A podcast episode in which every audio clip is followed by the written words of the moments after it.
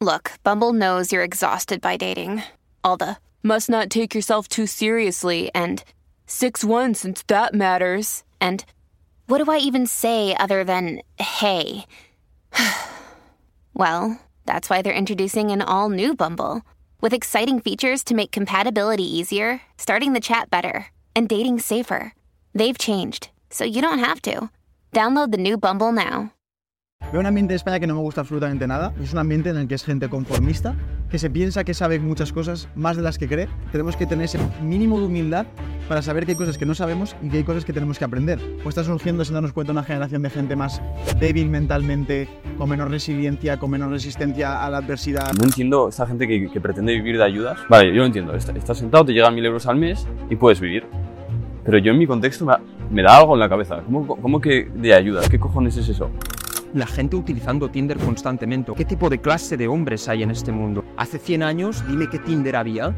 O te espabilabas o no te comías un rosco. Hola chicos, bienvenidos a esta tertulia. Es un formato nuevo y también os avisamos que vamos a tratar temas controversiales, pero simplemente desde nuestra opinión. No somos ninguna mente que va a decir la verdad absoluta, es nuestra opinión. Si la compartís bien, si no la compartís, pues no pasa nada, pero yo creo que es muy interesante que tengáis diferentes opiniones para que las decisiones sean cada vez mejor. Así que nada, espero que os guste porque nos lo hemos pasado genial todos y dentro. Bueno, Sergio, ¿dónde estamos? Esto es el setup, no estamos juntos, ¿qué, qué cojones ha pasado aquí? Yo te, te, te echo de menos, tío. Estamos haciendo un, un, nuevo setup, una nueva dinámica. Esta vez va a ser una tertulia en la que nos hemos cogido a dos grandes amigos y considero que vamos, vamos a hablar de temas muy interesantes y de que vamos a estar compartiendo aquí un rato muy, muy interesante. Así que yo creo que lo primero de todo es, antes de comentaros de qué vamos a hablar, vamos a hablar de muchos temas. Tampoco queremos que sea una entrevista, queremos opinar abiertamente de muchos temas con este ambiente. Estamos en la playa ahora mismo, en la costa mediterránea, con un buen día, un poco calor, pero bueno, con la prisa del mar, Javier. No me gusta nada la playa. Me agobia un poco la humedad. Está, está soltando una sonrisa, vamos, que le están tirando. Me, me, agobia, me agobia un poco la humedad. Pero yo creo que lo mejor es que nos presentemos cada uno de nosotros. O sea, que podamos saber los, los, quiénes son los invitados. ¿Te parece, Juan? Eso es, sí. Por aquí tengo al señor Adrián. Ojo, señor Adrián, que lo vais a ver, os vais a YouTube. Tengo un plan popular, el número uno. Bienvenido, Adrián. Bienvenido. Es todo un placer, absoluto placer estar con vosotros. ¿Qué tengo que presentarme? si tuvieras que presentarte en plan a un desconocido, ¿qué le dices? Hostia, esta pregunta le toca a los... Porque... ¿Qué soy? Pues me he graduado en, en buenas universidades de Ciencias Políticas y Filosofía y me dediqué a hacer eh, proyectos de emprendimiento mientras estaba siguiendo mis estudios para un poco financiar y capitalizar sobre mis experiencias. Y aquí estamos, conociendo gente maravillosa y compartiendo estas experiencias tan, tan únicas y pudiendo discutir sobre estos temas tan interesantes. Brutal. ¿Ahí? Muy buenas a todos. Soy un chico de Rusia que a los 12 años tuvo que emigrar a España. Vivo ahora en, en Dubái. Y considero que soy un apasionado de la vida. Me encanta vivir, amo la vida. Y me encanta estar con las personas. Es por eso que hemos creado este ambiente, este mastermind, de que propuse la idea de juntarnos todos juntos para poder conversar, que hemos pasado unos días súper guays, de hablando un montón de temas, aportando el uno al otro, viendo cómo, cómo podemos ayudar en el proyecto de uno, cómo podemos sacar alguna idea guay. Y es lo que vamos a hacer, estar con las personas, con gente encima como con vosotros y aprender todos de todos. Hemos, hemos venido a, la zona de la Comunidad Valenciana, Alicante, a pasar unos días en una casa bastante grande, con el objetivo, yo en parte cuando lo propusiste David te dije que sí por, eso lo decía Adrián, porque me parece muy importante. Yo cuando más he crecido siempre ha sido en entornos de contextos así. Se le llama mastermind realmente, pero el mastermind no deja de ser juntarte con gente similar a ti, gente con la cual puedas sumarte, con el único objetivo de que al pasar más tiempo que simplemente el típico café de hora y media, en el que te pones al día y ya está, superas una barrera muy bonita que es la de te relajas, se baja tu guardia, estás durmiendo, te bajas a tomar un café, vas a la playa y tal, y ya es cuando ves realmente a la persona. No sé vosotros cómo habéis estado viviendo estos dos días que llevamos de, de experiencia, personalmente ha sido súper positivo. Eh, pero bueno, ¿cómo lo habéis vivido hasta ahora esto que, está, que, que, estamos pasando todos juntos aquí? Y también Daniel y, y Sun, que no se les está viendo, pero están también por ahí. Buah, yo increíble.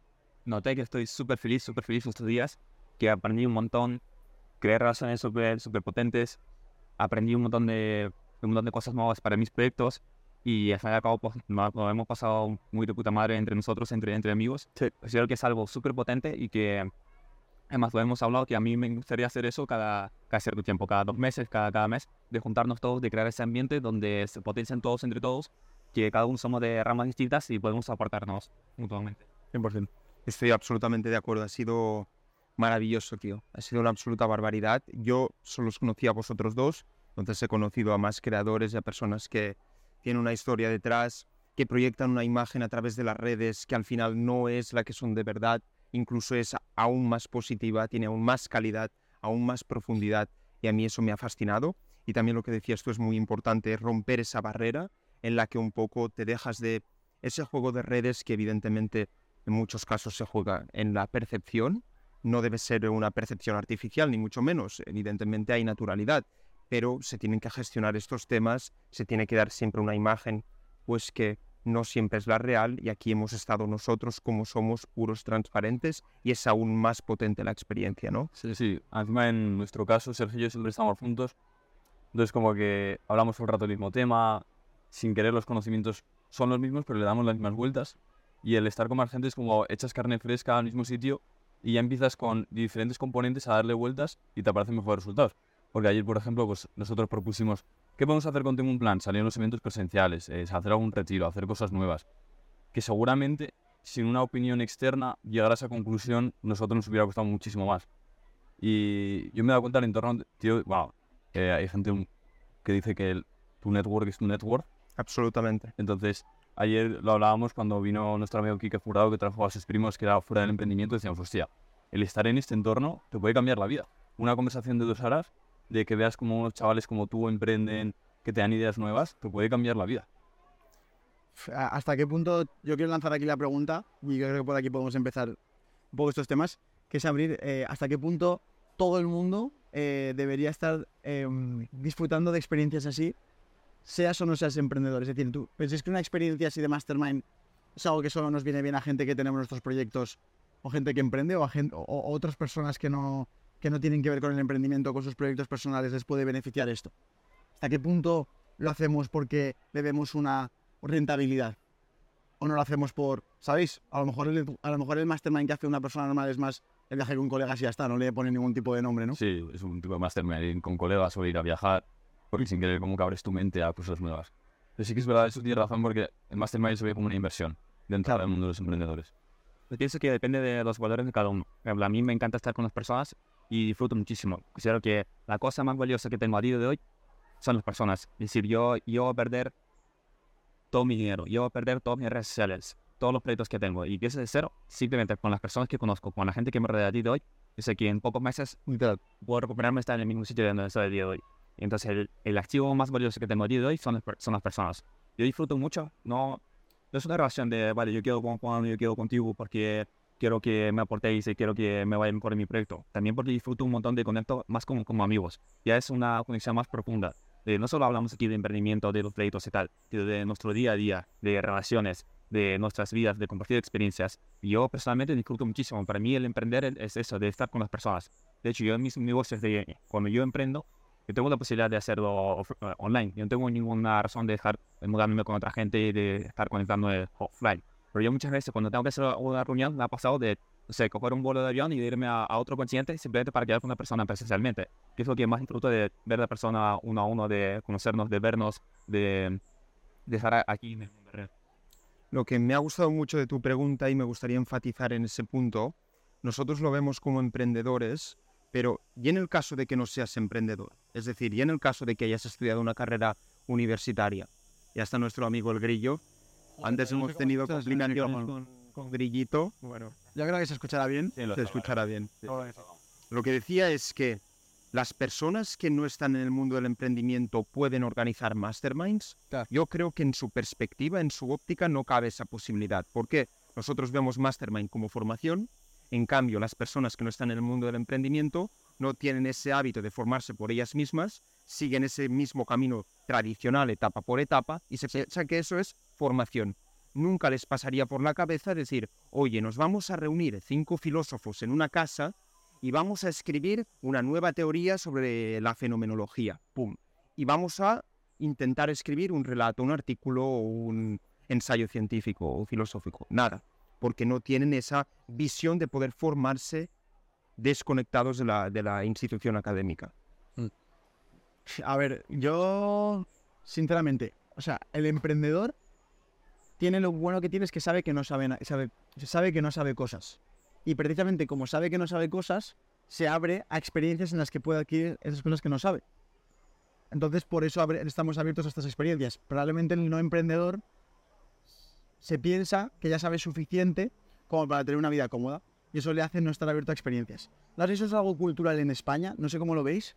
Esa Sí. sensación de una ignorancia, pero que a ese español, yo al menos lo que veo en la generación, en mi generación, la gente joven, la sociedad actual, veo un ambiente en España que no me gusta absolutamente nada. Y es un ambiente en el que es gente conformista, que se piensa que sabe muchas cosas, más de las que cree, que realmente es ignorante. Todos somos ignorantes, no digo que yo sepa más que el resto. Simplemente ah, tenemos que tener ese mínimo de humildad para saber que hay cosas que no sabemos y que hay cosas que tenemos que aprender. Pero es que si, si nos fuéramos simplemente a abrir un poco las miras, ya en vez de enseguida prejuzgar a otra cultura, prejuzgar a gente de otro país o prejuzgar a gente que no conocemos de nada, si nos abriéramos un poco a conocer su cultura, a conocer cómo se comportan o a conocer otras formas de ganar dinero, otras formas de aprender, seguramente sus vidas serían mejor. ¿Os habéis topado alguna vez con este tipo de personas? Yo respecto a lo que decía Adrián y también has comentado tú, creo que el camino del emprendedor, como notas esa incertidumbre de a ver qué va a pasar, te notas con esa necesidad de decir, tengo que aprender, me tengo que juntar con gente nueva, tengo que tener nuevas oportunidades. Y yo me acuerdo cuando estaba en la ingeniería que am, no veía que nadie se quería formar fuera de ahí. Querían formarse ahí, bueno, formarse, querían tener el título para luego tener el trabajo. Y ya está. En su cabeza no cabía la de, hostia, pues algo y luego si me formo un poco más, bueno, si formarse un poco más después de la carrera, sabemos todos que es el máster, que es como un extra de seguridad que tienes por no querer salir antes al mercado laboral. Pero si notan con esa falsa seguridad, que simplemente es un contrato fijo, que cada vez tiene menos importancia, sobre todo en España, de que no les va a hacer falta el estudiar más. Es que justo opino que uno de los ingredientes imprescindibles para el éxito es el aprender, es el formarte. Y justo lo comentábamos ayer. Yo en mi caso personalmente, justo en el momento cuando dejo la universidad, supone que dejo los estudios, Mm. pero fue justo el momento donde más empecé a aprender, más empecé a formarme. Entonces, yo considero de que no hace falta que vayas a la universidad, pero sí que es imprescindible en tu vida de que te estés formando constantemente. Y la gente normalmente, ¿qué es lo que hace? Que se forma en la universidad hasta los 23, 22, 23 años y pues hasta el resto de sus vidas no aprende nada más. Y es partidario de que todos los días tienes que informarte, todos los días tienes que aprender. El, tema de los libros, yo en la escuela, los libros que nos ponían, yo no me leía ni uno. Y así, dejaba la universidad y ahora me compro libros. También me he comprado algunos que no me leo, pero me compro libros.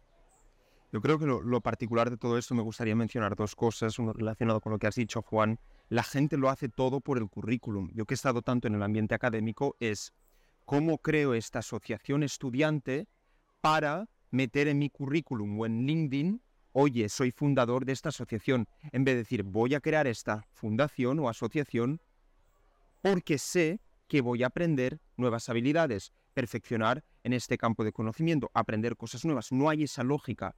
Es cómo aprendo cosas nuevas simplemente para dar la percepción que soy de valor al mercado laboral. Eso es tristísimo. Y como segunda cosa hay una historia preciosa que habla sobre la humildad, el poder de la humildad. Y es a Kano Jigoro, es el fundador de Judo. Y Kano Jigoro empieza evidentemente siendo cinturón blanco, siendo el fundador de Judo, y termina siendo el fundador, ahí termina con el, con el cinturón negro. Y en 1938, pues se nos va, muere, y escribe en el testamento en su familia, les dice, oye, por favor, a mí me gustaría no que me enterraseis con el cinturón negro, sino que me enterraseis con el cinturón blanco. ¿Por qué? Porque él quería ser recordado no como el maestro en el que él se convirtió, sino como en el estudiante que siempre fue. Incluso el maestro de judo, el fundador, el que simbolizaba la más gran maestría, dijo, quiero morir siendo un principiante, un aprendi- un- un- una persona que aprende constantemente. Y es preciosa esta historia. Eso es lo que define las personas de éxito. Están constantemente pensando cómo puedo mejorar, cómo puedo aprender, cómo puedo utilizar esta mala experiencia para desarrollarme más, para corregir más. Eso es lo que creo que diferencia a unos de los otros, emprendedores y no emprendedores. Sí. ¿Pensáis que ahora mismo estamos en una situación en la que la gente se exige poco, que es muy conformista, que estamos en una sociedad en la que gente joven no está emprendiendo por conformismo, por comodidad, y que realmente estamos, estamos creando sin darnos cuenta, o, estamos, o está surgiendo sin darnos cuenta una generación de gente más débil mentalmente, con menos resiliencia, con menos resistencia a la adversidad, con menos, no sé, o sea, yo creo que antes, si tenías que irte cinco meses al extranjero, sin recursos, a buscarte la vida y sin teléfono móvil para contactar a tu familia o a tu pareja, era una- no era una cosa de, chicos, qué emoción, voy a hacer el viaje de mi vida, me voy a acordar toda mi vida de este viaje. No, era un trámite que tenías que hacer, era algo que lo hacías y ya está, no era, no era algo como que lo esperabas con esa incertidumbre de decir, guau, qué ganas tengo de que esto ocurra y todo eso.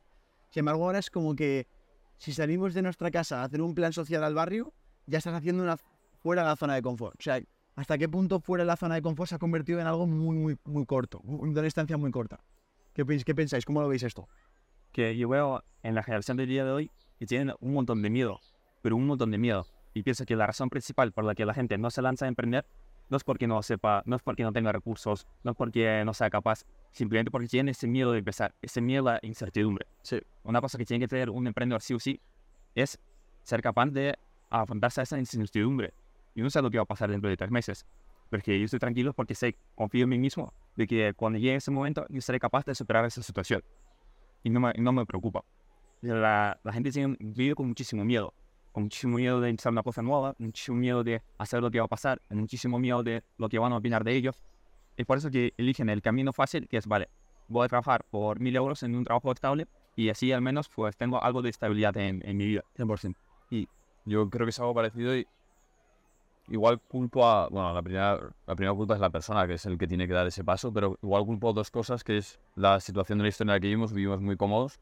Generalmente en mi entorno lo que he conocido son clase media, que pues tienes lo básico e incluso para irte de vacaciones, que antes yo me acuerdo hablo con mis padres, no era tan normal irse de vacaciones. Ahora vives demasiado cómodo, entonces cuesta ese incentivo de decir, quiero progresar para. Porque antes, claro, querías progresar para vivir. Coño, entonces ¿quién no quiere progresar? Sentiste progresar por cojones.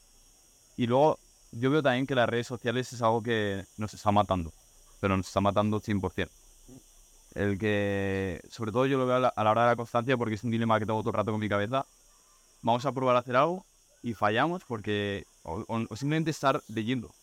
Yo no hablo con mucha gente ya, total. Por eso el tío te pregunto, ¿tú cómo lees, Adrián? ¿Sabes? Por eso le pregunté el otro día, ¿sabes? Encima como de niño, ¿no? Cada vez que habla Juanito, el grillo le pega. Sí, tío.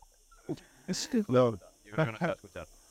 no, no, no se va a escuchar. Bueno, el tema de las redes, yo creo que eso nos está reventando a, a nivel de constancia de no, no aguantas sin mirar el móvil porque tienes una dopamina de qué estará pasando, qué estará haciendo. Y parece una tontada, pero influye en que cada vez no podemos progresar, nuestros proyectos no avanzan, nos cuesta más todo.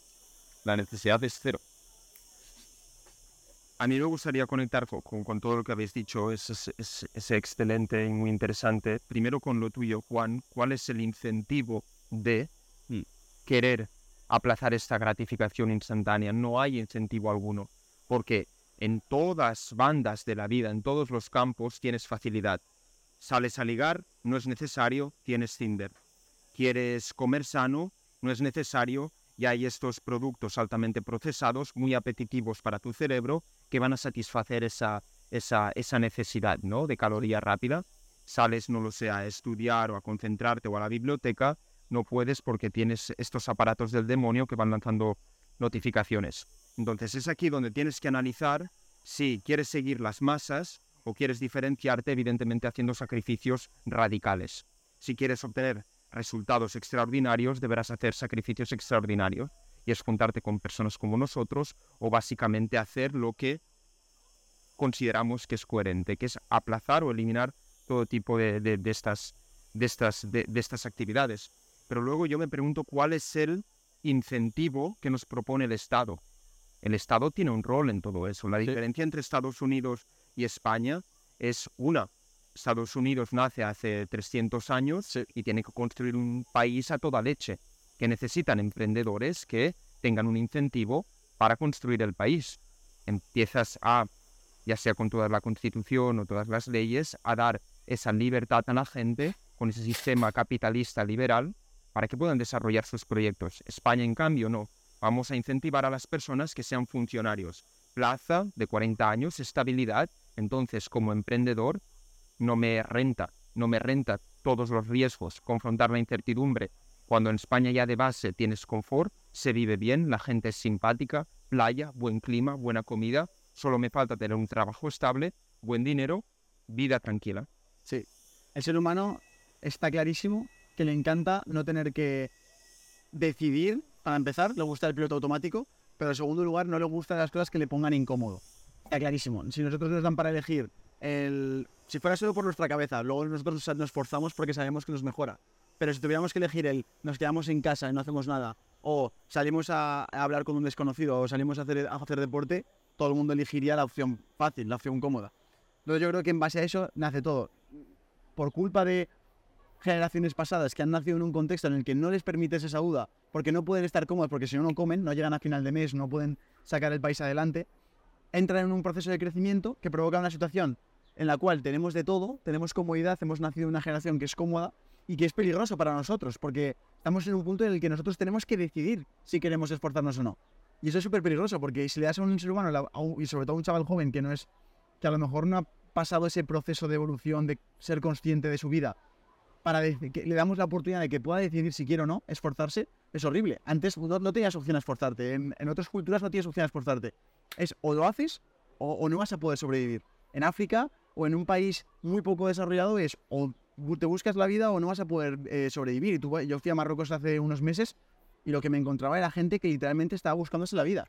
Estaba intentando vender constantemente, estaba esforzándose, trabajando altas horas. No se plantean el me quiero quedar viendo Netflix, me quiero quedar perdiendo el tiempo, voy a procrastinar.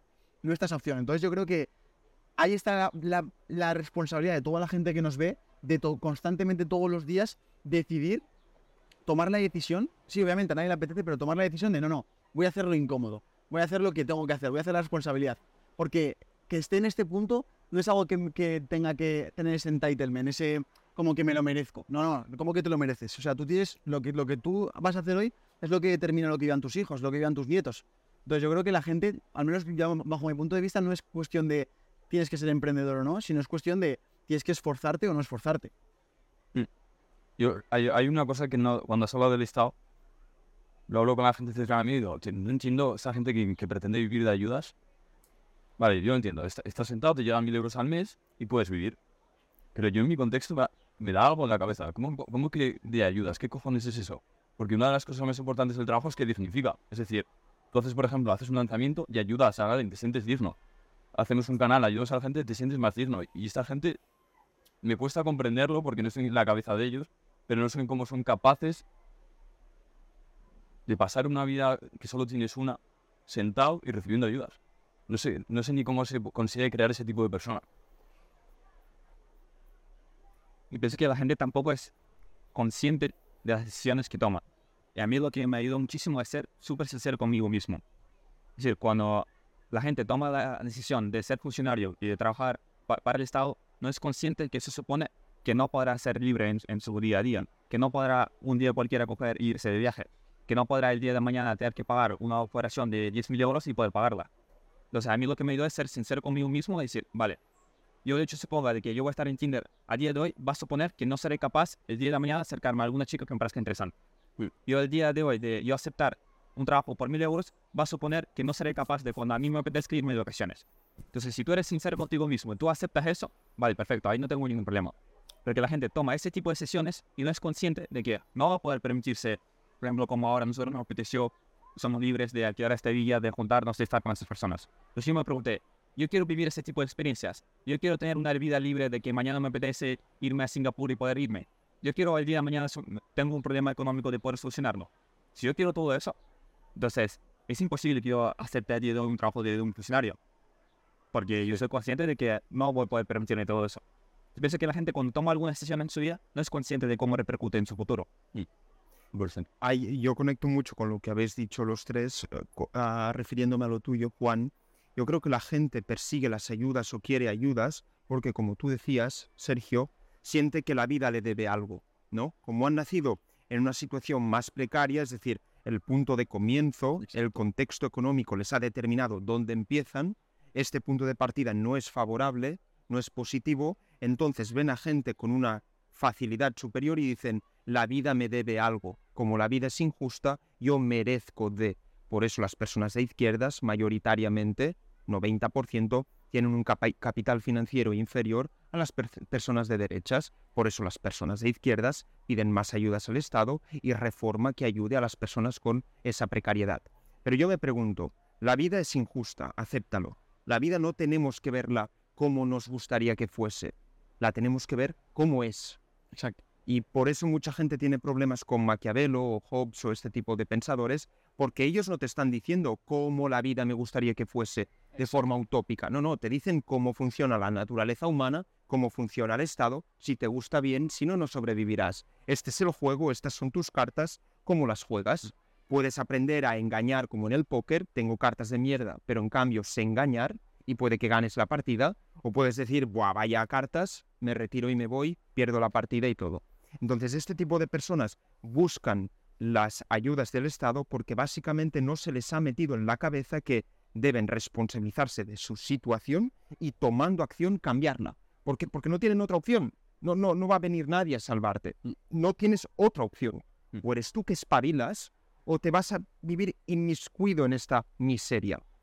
Y después me ha gustado muchísimo lo que has mencionado de Tinder, porque es uno de los principales aspectos negativos que yo veo en la sociedad de día de hoy.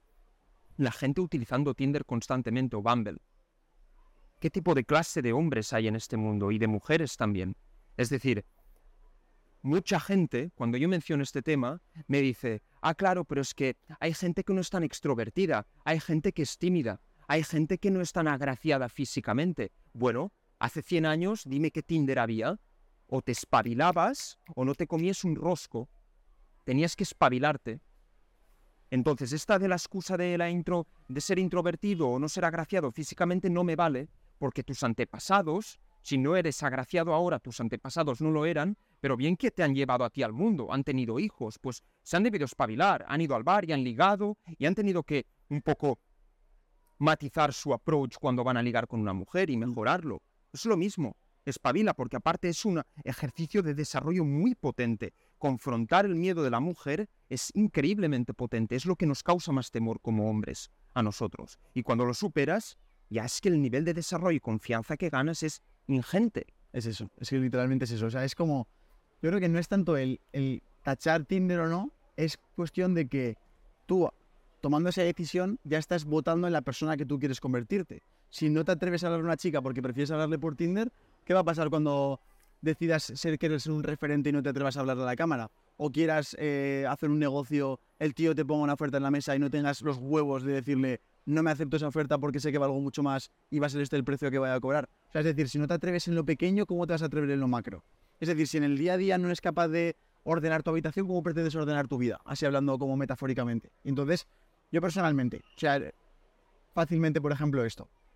Veces en las que he visto vídeos o contenido de otros creadores o, o, otra gente de otros idiomas incluso acerca de cómo ligar, ¿vale? Este tema. O sea, yo me, me he quedado impactado de que los consejos que se daban era estilo, tenéis que eh, en Instagram tardar en contestarle cuatro horas, eh, hablarle por la noche, subir una historia solitario que genere misterio, vestir de esta forma, subir solo estas publicaciones y yo pensando, tío, o sea, vamos a ver, primero de todo, pesas 10 kilos más de lo que deberías pesar. No estás teniendo control de tu vida ni tienes libertad porque vives en casa de tus padres. No tienes ingresos, por lo cual no tienes un control de tu vida para decir, yo decido irme ahora de viaje, o decido vivir aquí o decido no vivir aquí.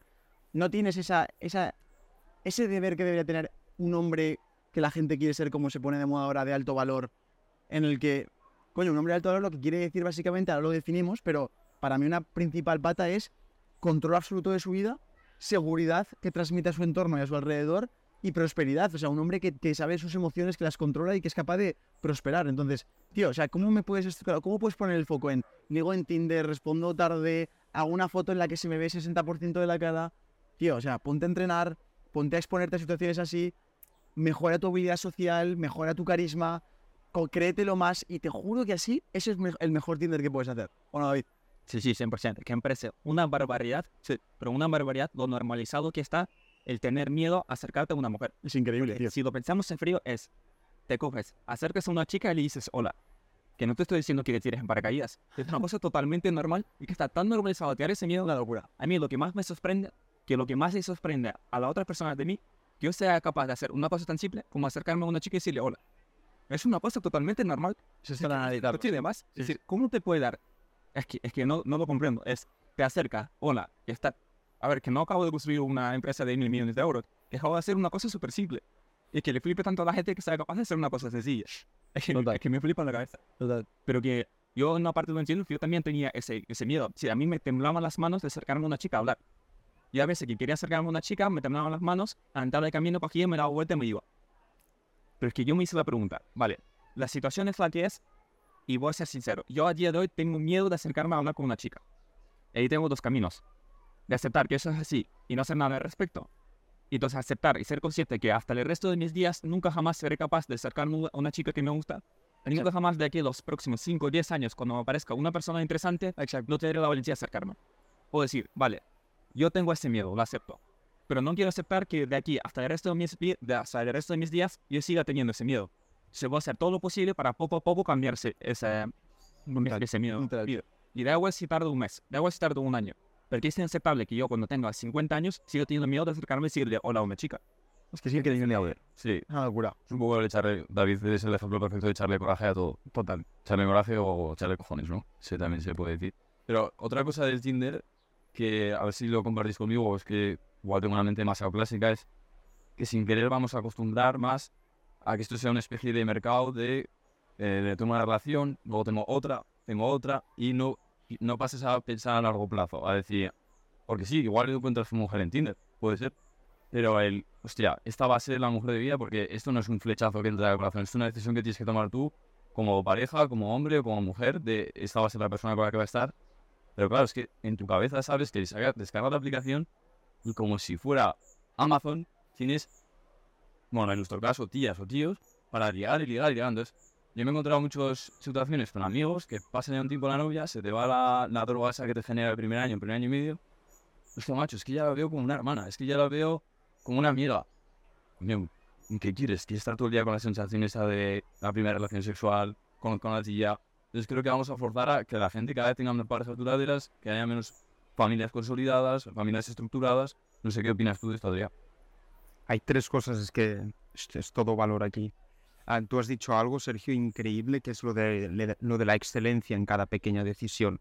¿Cómo pretendes empezar un proyecto de emprendimiento, que es lo más difícil y aterrador que puede existir, si no tienes la capacidad de acercarte a una chica? Todas las pequeñas acciones se trasladan, se traducen en cómo tomas las grandes acciones o decisiones. Hay una frase que a mí me encanta, súper estoica, que dices, si persigues a las mariposas, ellas se escaparán de tus manos. Pero si en cambio te centras en cultivar un bonito jardín, ellas vendrán hacia ti. Y si no vienen, te quedará el jardín. Es decir, te quedará tu valor. Es el simple propósito de buscar la virtud cultivando el valor que tienes, ¿no? Y eso yo creo que es la base de todos nosotros como humanos, es cómo progresamos, cómo mejoramos. Y cuando cultivas tu valor te das cuenta que no te hace falta perseguir porque atraes. Un ejemplo sería, por ejemplo, mi canal de YouTube o mis estudios. Yo he cultivado mi valor, me he expuesto y luego no me ha hecho falta venir y enviarte un email, Sergio, voy a trabajar gratis para ti durante seis meses para... Nos hemos podido meter en contacto de prójimo a prójimo, de igual a igual, y ha surgido ese gran valor, ¿no? Si la gente se, se centra en construir un poco su valor, las chicas, las mujeres vendrán a ellos, estoy seguro de eso. Pero, de todas formas, yo creo que proactivamente deberías buscar acercarte a mujeres. ¿Por qué? Para superar ese miedo que al final es un ser humano. Si es que creo que el problema es que se acercan buscando la expectativa de ligar. Ese es el problema. Buscan algo a cambio. Acércate a la mujer solo porque quieres hablar con un ser humano. Acércate. Mira, escúchame. Te he encontrado guapísima. O mira, escúchame. Me encanta el color de tus uñas. Me parece súper original. O yo qué sé. Le dices cualquier cosa y dices, muy bien. Parece borde. Te vas y así sucesivamente, pero simplemente para... Es que es muy sencillo, lo complicamos con técnicas, con historias, mira que te ha caído tu sonrisa, cosas así, o tu corona. Pero es que estas historias... tu corona, tu corona me la sabía. Joder, es muy simple, es solo hablar a un ser humano y ya se te quita. Y creo que todos aquí hemos conocido nuestras parejas o, o ex pretendientas en lugares públicos. Pues que honestamente, yo no voy a ir o nunca me vas a encontrar en una discoteca porque yo sé qué tipo mayoritariamente de mujeres van y a mí no me interesa. A mí no me interesa construir una relación a largo plazo con este tipo de mujeres. En una discoteca es distinto, se puede ir a bailar, socializar, yo tengo la teoría que puedes ir a un salón de salsa o bachata.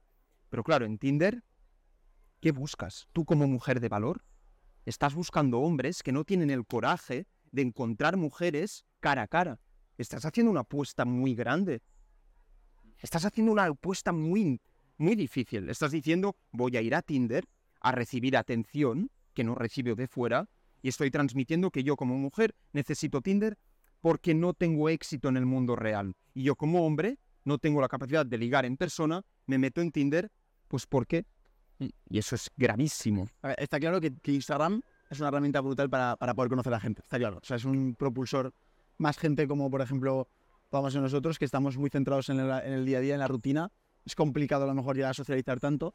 Pero bueno, somos gente que, que nos trabajamos a nosotros mismos para que desde Instagram se vea la persona que somos. Bastante, de forma bastante realista, yo creo.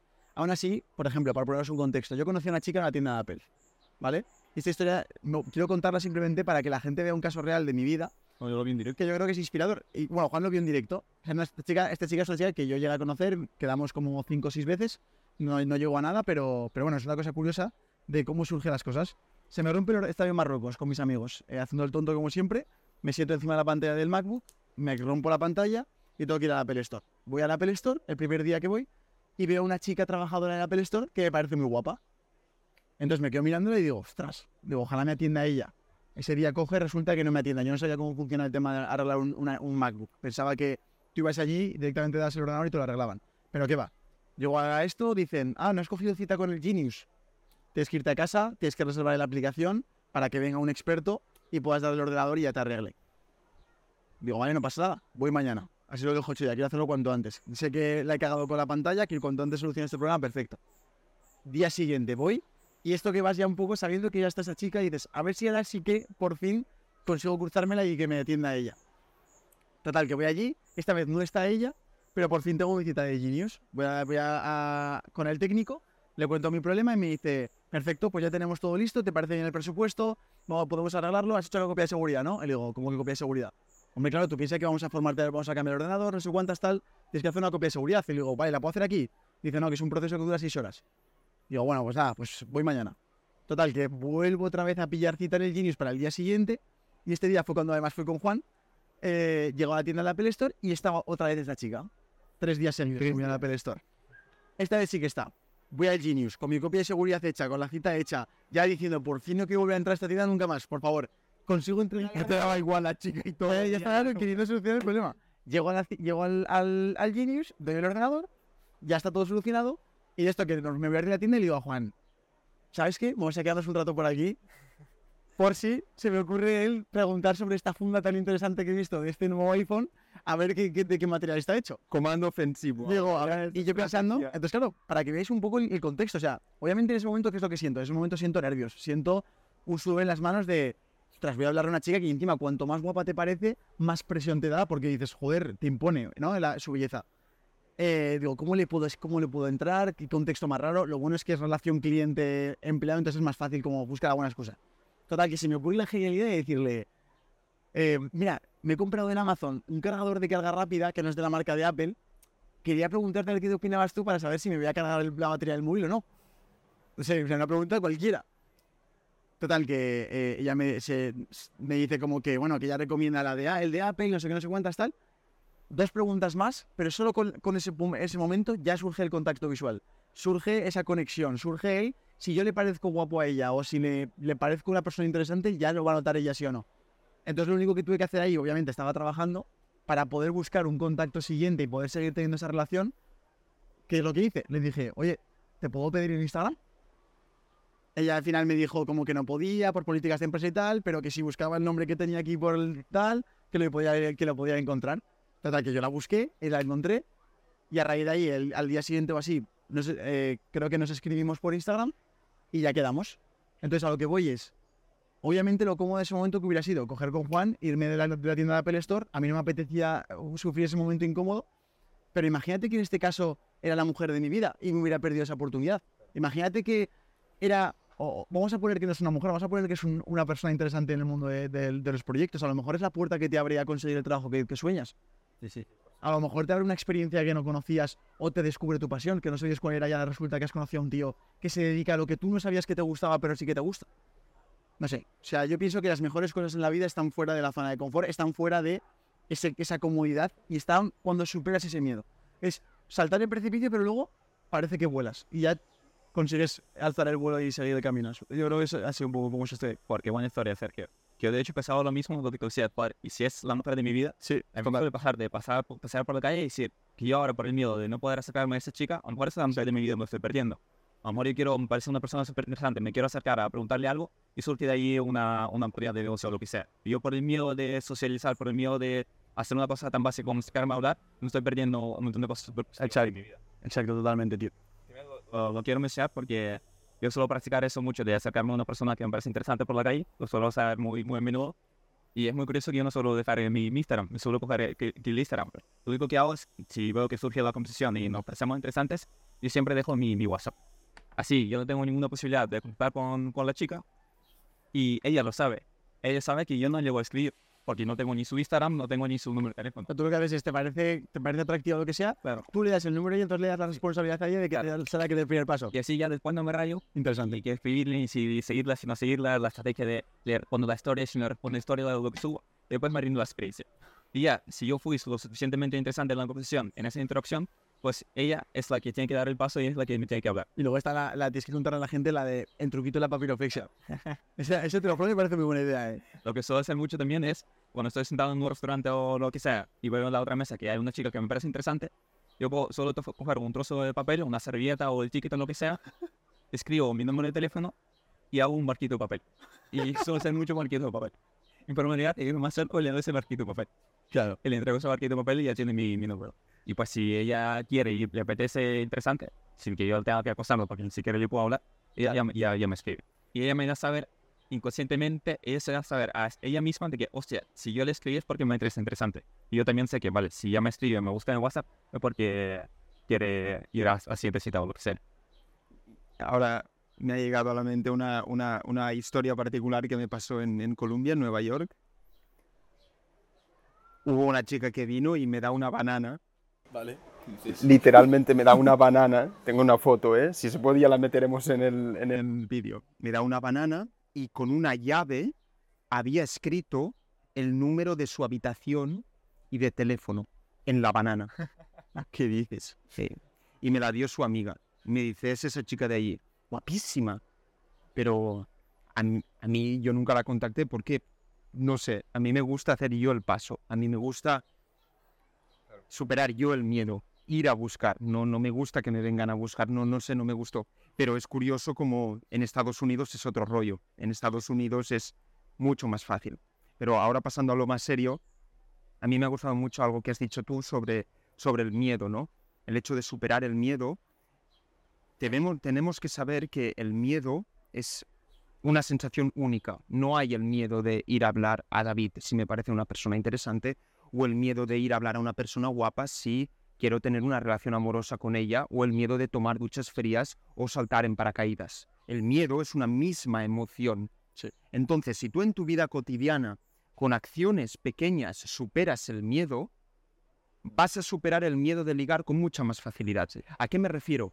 No necesariamente tienes que empezar a introducirte a una mujer muy guapa. Puedes empezar introduciéndote a hombres y explicando tu proyecto de emprendimiento o tomando duchas frías, superando ese miedo de diciembre, 10 grados, 5 grados, menos 3 grados, ducha fría a las 5 de la mañana. Ese miedo, superarlo, te ayuda en los otros miedos. Hay esa extrapolación. Y ya está, me ha parecido interesante. Sí, está muy bien. Y sobre todo, lo que ha comentado, creo que lo ha comentado Sergio, no sé quién lo ha comentado, pero que primero se centren en ellos mismos. Porque si no, ya me estoy viendo gente con la Son llave. técnicas de ligar, ¿no? Ya estoy viendo gente con la llave y la banana que se va a salir fatal. Sí, imagínate, yo no. Ya. Y lo que está pasando ahora, tío, que ahora ves el Instagram, total, y apareces. Yo no fumo puros ni tengo ni puta idea de cómo fumar. No, es un tema. Pero, pero lo último que haría sin tener ni puta idea subir una foto con el puro que me, ve- me ve en mi familia y me pega una pelleja que me tumba. Entonces, Vamos, Tío, primero céntrate en ti, eh, que seas algo atractivo. Atractivo me refiero ya no solo de cara, sino conocimientos, que te sientas confiado, que vayas al gimnasio, algo básico. Y luego ya empieza con esto, que esto ya es como llegar al nivel pro. Lo que está comentando David, lo, que comenta Sergio, lo que has comentado, nivel pro. Primero, tú tranquilo en casa, empieza a leer, déjate el puro de un lado, déjate la de la estrategia de, de le contesta, no me contesta, y vas, ves practicando. No hagas estupideces. Es que yo creo que estamos llegando al nivel suena un poco feo decirlo, pero hay gente, tío, que veo que da pena. Es que lo que hacen da pena. Y sí, sí, lo veo. ¿no? Están apoya- apoyardaos. Apoyardaos. Yo les metía en un campo a recoger uvas de sol a sol durante tres meses a los cerros de Úbeda, olivos. Les metí allí con un buen agricultor. Vamos, se despabilaban el puro, vamos, lo, lo terminaban rápido. Mm. Yo veo mucha tontería, mucha tontería y eso viene de Andrew Tate, ya lo hablaremos, pero Total. yo soy un fan de los puros desde muy joven. A mí el símbolo del puro con el whisky, yo, yo veía a, a- a figuras que yo respeto en mi ambiente y no lo sé, escuchaba las conversaciones y todo hombres mostrando su masculinidad con el puro y, y a mí, y a mí me, me- me contentaba, me transmitía una energía súper positiva, empoderadora. Y siempre he sido fan, entonces yo conozco mucho de puros, me leo muchos libros sobre puros y es uno de mis hobbies como el tuyo sería el, ca- el café. Pero yo veo ahora cada pringao que es que no saben ni coger el puro o fuman el puro como una locomotora en el, en el, en el reservado de discoteca haciendo el primo y Total. es que Pero, ¿y- pero ¿y qué pasa? O sea, ¿qué está pasando ahí con el tema de los puros? O sea, yo creo que, que- creo que se está pillando la imagen de la- del lado incorrecto, ¿no? O sea, es también de Andrew Tate, están viendo a, Gatsi. a Eman Gatsi o... mm, No sé, se está empezando a poner de moda el- lo, que, lo que comentamos estos días de lo del old money style, que es como, la gente que no lo entienda, está poniéndose de moda en, en redes sociales, sobre todo orientadas al emprendimiento.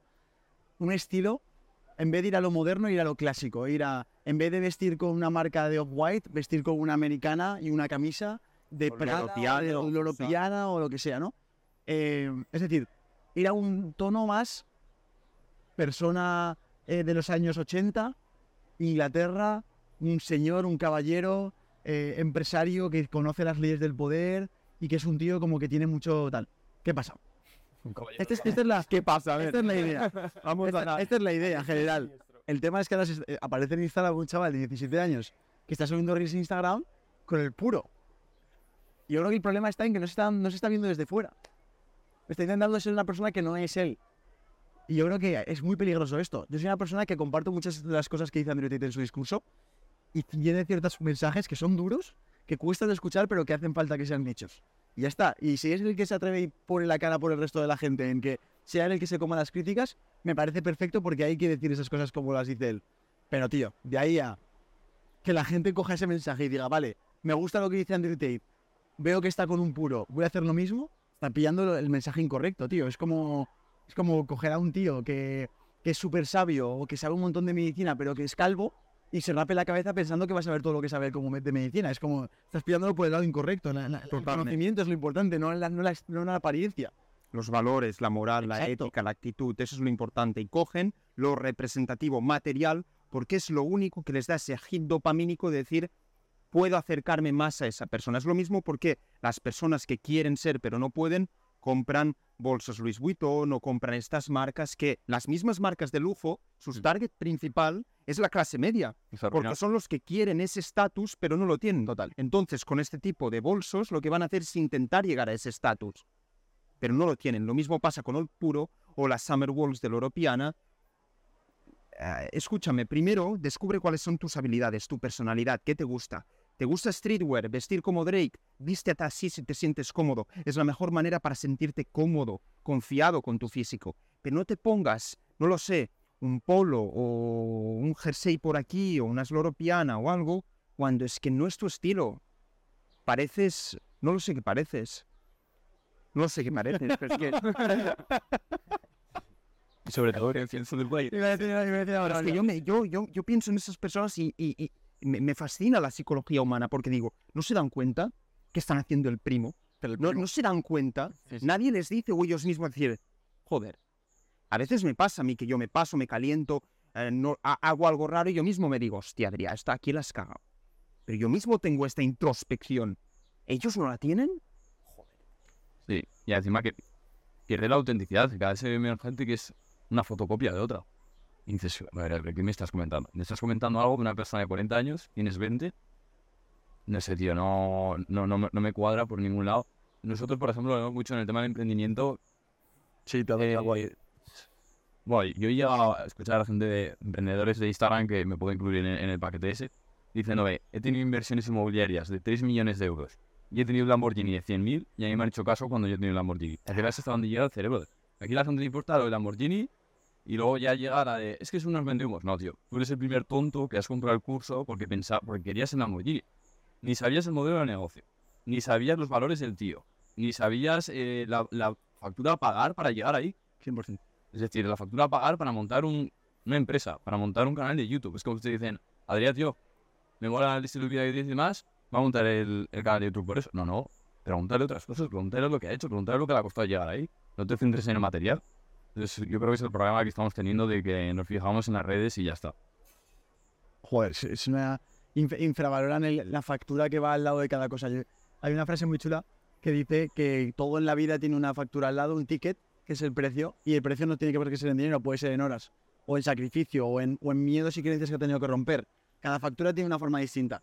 A lo mejor el que tú veas a un tío que dirías, este tío es bastante feo, o está con una chica excepcional, a lo mejor tú estás viendo la factura de que el tío se ha construido a sí mismo, atre- se ha atrevido como nadie, se ha, se ha juntado en contextos que nadie se atreve para estar en ese punto que está con una chica que tú quieres estar. Y que tú como te has quedado en el sofá el gilipollas, perdiendo el tiempo, no has conseguido aspirar a contextos así, no has podido entrar a ese contacto con eso. Es como... Y además esto pasa mucho en España. Ante la ignorancia, al no tener esa información sobre la vida de esa otra persona, tendemos a completar esa información con cosas falsas, erróneas y encima infravalorando. Cuando ese es el problema, cuando muchas veces tenemos eh, mucho que aprender ahí.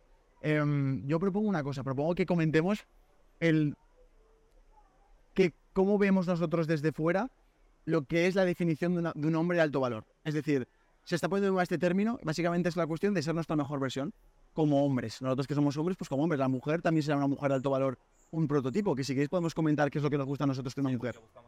Que me parece algo, algo interesante, pero vosotros, para vosotros, que es un hombre de alto valor? Una persona que dices, tío, este tío me mola, me inspira, eh, lo respeto. ¿Qué- ¿Cómo lo definiríais? Pues tú, Sergio, tú eres... Imposible, o sea... No, para mí un hombre de alto valor es una persona que tiene unos valores, unos principios y, cum- y cumple a pie de letra esos valores esos principios. Pero primero tienes que decir de tú mismo esos valores esos principios.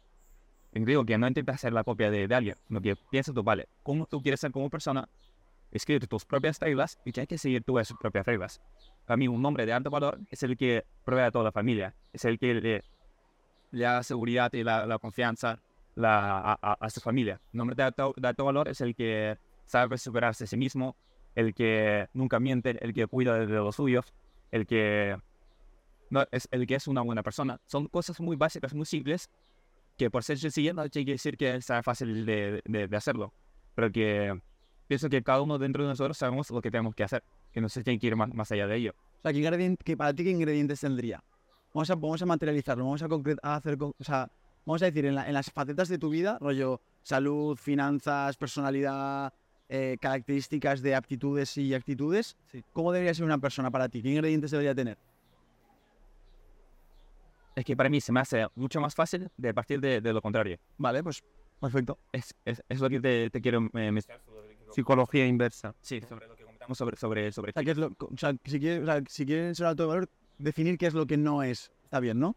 Ah, sino que yo lo que, lo que considero es, yo entiendo la, que es una mujer de alto valor, y entiendo la mujer que quiero tener en mi vida, entonces yo después la pregunta que me hago no es dónde encuentro a esa mujer, no, la pregunta que me hago es, vale, ¿qué principios y valores tengo que tener yo como persona? Ya. ¿En qué hombre me tengo que convertir para poder atraer a esa mujer eh, a, a mi vida? Sí. No, funciona de, de, de lo contrario. Así que pienso, vale, ¿cuál es la imagen, la chica perfecta, la que yo busco en mi vida? Perfecto, vale, ya la tengo construida, ya sé lo, lo que es. Porque hay gente que parece, me parece, no sé, gracioso que le pregunto, vale, ¿y tú qué mujer buscas o qué chica buscas? Dice, no, yo, yo me quiero enamorar y ya está. Y dije, a ver, ¿con quién te quieres enamorar? La que salga, ¿no? Sí, que, tiene- que tiene 16 años. Ya, ya. Tienes que tener claro, vale, unos valores, unos principios que tienes, eso, tal, no enamorarte y ya está, ¿verdad? O lo que sea. Total. Vale, entonces a mí lo que me ayuda mucho es construir esa imagen de una mujer que es la que yo busco. Porque tú, hasta que no seas consciente que es lo que tú quieres encontrar, pues te va a ser muy difícil de, de, de encontrarlo. Y a partir de ahí, yo la pregunta que me hago es, vale, yo tengo que trabajar todos los días en convertirme ese hombre que es capaz de atraer a esa mujer a su vida. A mí lo que no me parece mm, tan atractivo es lo que no comparto yo de tu punto de vista, es que se centra mucho en la persecución de la mujer o la recompensa de tu desarrollo en forma de atracción femenina. A mí me gusta proyectar el hombre de alto valor como ese miembro que gestiona, lidera y conduce a la familia, a la estructura familiar. Entonces me gusta imaginarme cuál sería mi familia ideal y allí entra también evidentemente el rol de la mujer femenina, en mi caso, y allí pensar o intentar definir qué clase de padre y qué clase de marido me gustaría ser. A mí me parece muy fascinante cómo ahora la gente se fija en Iman Gadzi. Iman Gadzi ahora no es un hombre de valor. Iman Gadzi es, eso es la culminación de todo un proceso que empieza desde los 10 17, 15, 16 años.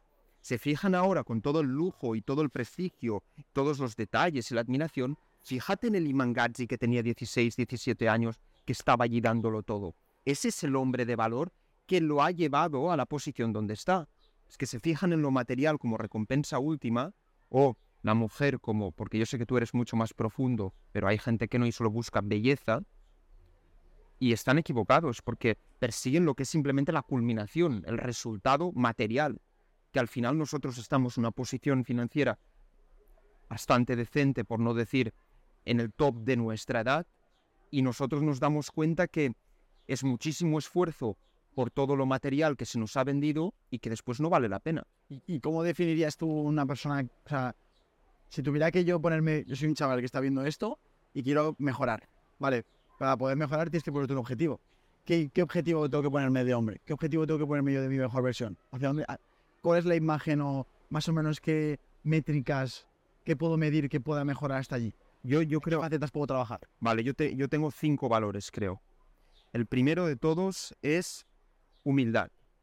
Humildad, evidentemente, hacia el prójimo, pero sobre todo humildad hacia tu grado de conocimiento y progreso. Un hombre de valor está siempre, constantemente, buscando el progreso, preguntándose cómo puedo mejorar. Cada uno de vosotros aquí es excepcionalmente ambicioso y exitoso y no paro de veros preguntaros cómo puedo mejorar X, cómo puedo aprender tal, cómo puedo abrirme a tal oportunidad o conocer tal persona. Primer atributo del hombre de valor. Segundo atributo, compromiso a la excelencia en las pequeñas acciones y eso determina las grandes acciones, como hemos comentado antes. Tercero, confrontación masiva de tus miedos. Siempre que haya un miedo y sea un miedo productivo, no sea tirarte del acantilado o tomar una droga rara, siempre que sea un miedo productivo como empezar un proyecto de emprendimiento, dar un discurso, ¡pum!, confrontarlo.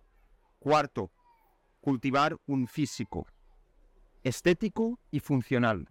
Yo creo que era Sócrates que decía, es una pena llegar a una, a una, edad muy temprana o a, a, la edad adulta y darte cuenta de lo que hubieses podido conseguir con tu cuerpo, pero lo que nunca lograste conseguir, es decir, el miedo del arrepentimiento como último castigo del ser humano. Cultivar un buen físico y ver hacia dónde tu cuerpo está dispuesto a llegar en términos de resiliencia. Y cinco, yo creo que un hombre de valor debe ser un hombre de utilidad para la sociedad. Habilidades que logren hacer una satisfacción de ciertos problemas de la sociedad, que logre tener un impacto positivo. Ese sería un hombre de valor. Que por cierto, en utilidad también me refiero, como hablábamos, carpintería, electricidad, habilidades cocinar, habilidades básicas, que también son muy atractivas para una mujer. Si nos ponemos a hablar, es bastante masculino que tú puedas, yo que sé, construir un mueble o hacer carpintería o reparar algo en la casa que se te ha roto y no tengas que llamar a un, a un NPC que venga a arreglártelo y que tú no quedes como un NPC. Claro, es que ves tú, arréglalo tú y muestra que tienes esa utilidad para la sociedad. Sale un problema, lo arreglas, punto. Hombre de valor, hombre útil. ¿Quieres añadir algo, Juan? ¿Cómo voy a añadir? yo, yo, yo, diría también un, un hombre de alto valor o una persona admirable es una persona que su palabra es su mayor virtud. O sea, es decir, su palabra es algo inquebrantable. O sea, que se puede comprometer con un niño de 5 años y por tener, darle esa palabra a un niño de 5 años que dices, bueno, se olvidará de lo que le he prometido.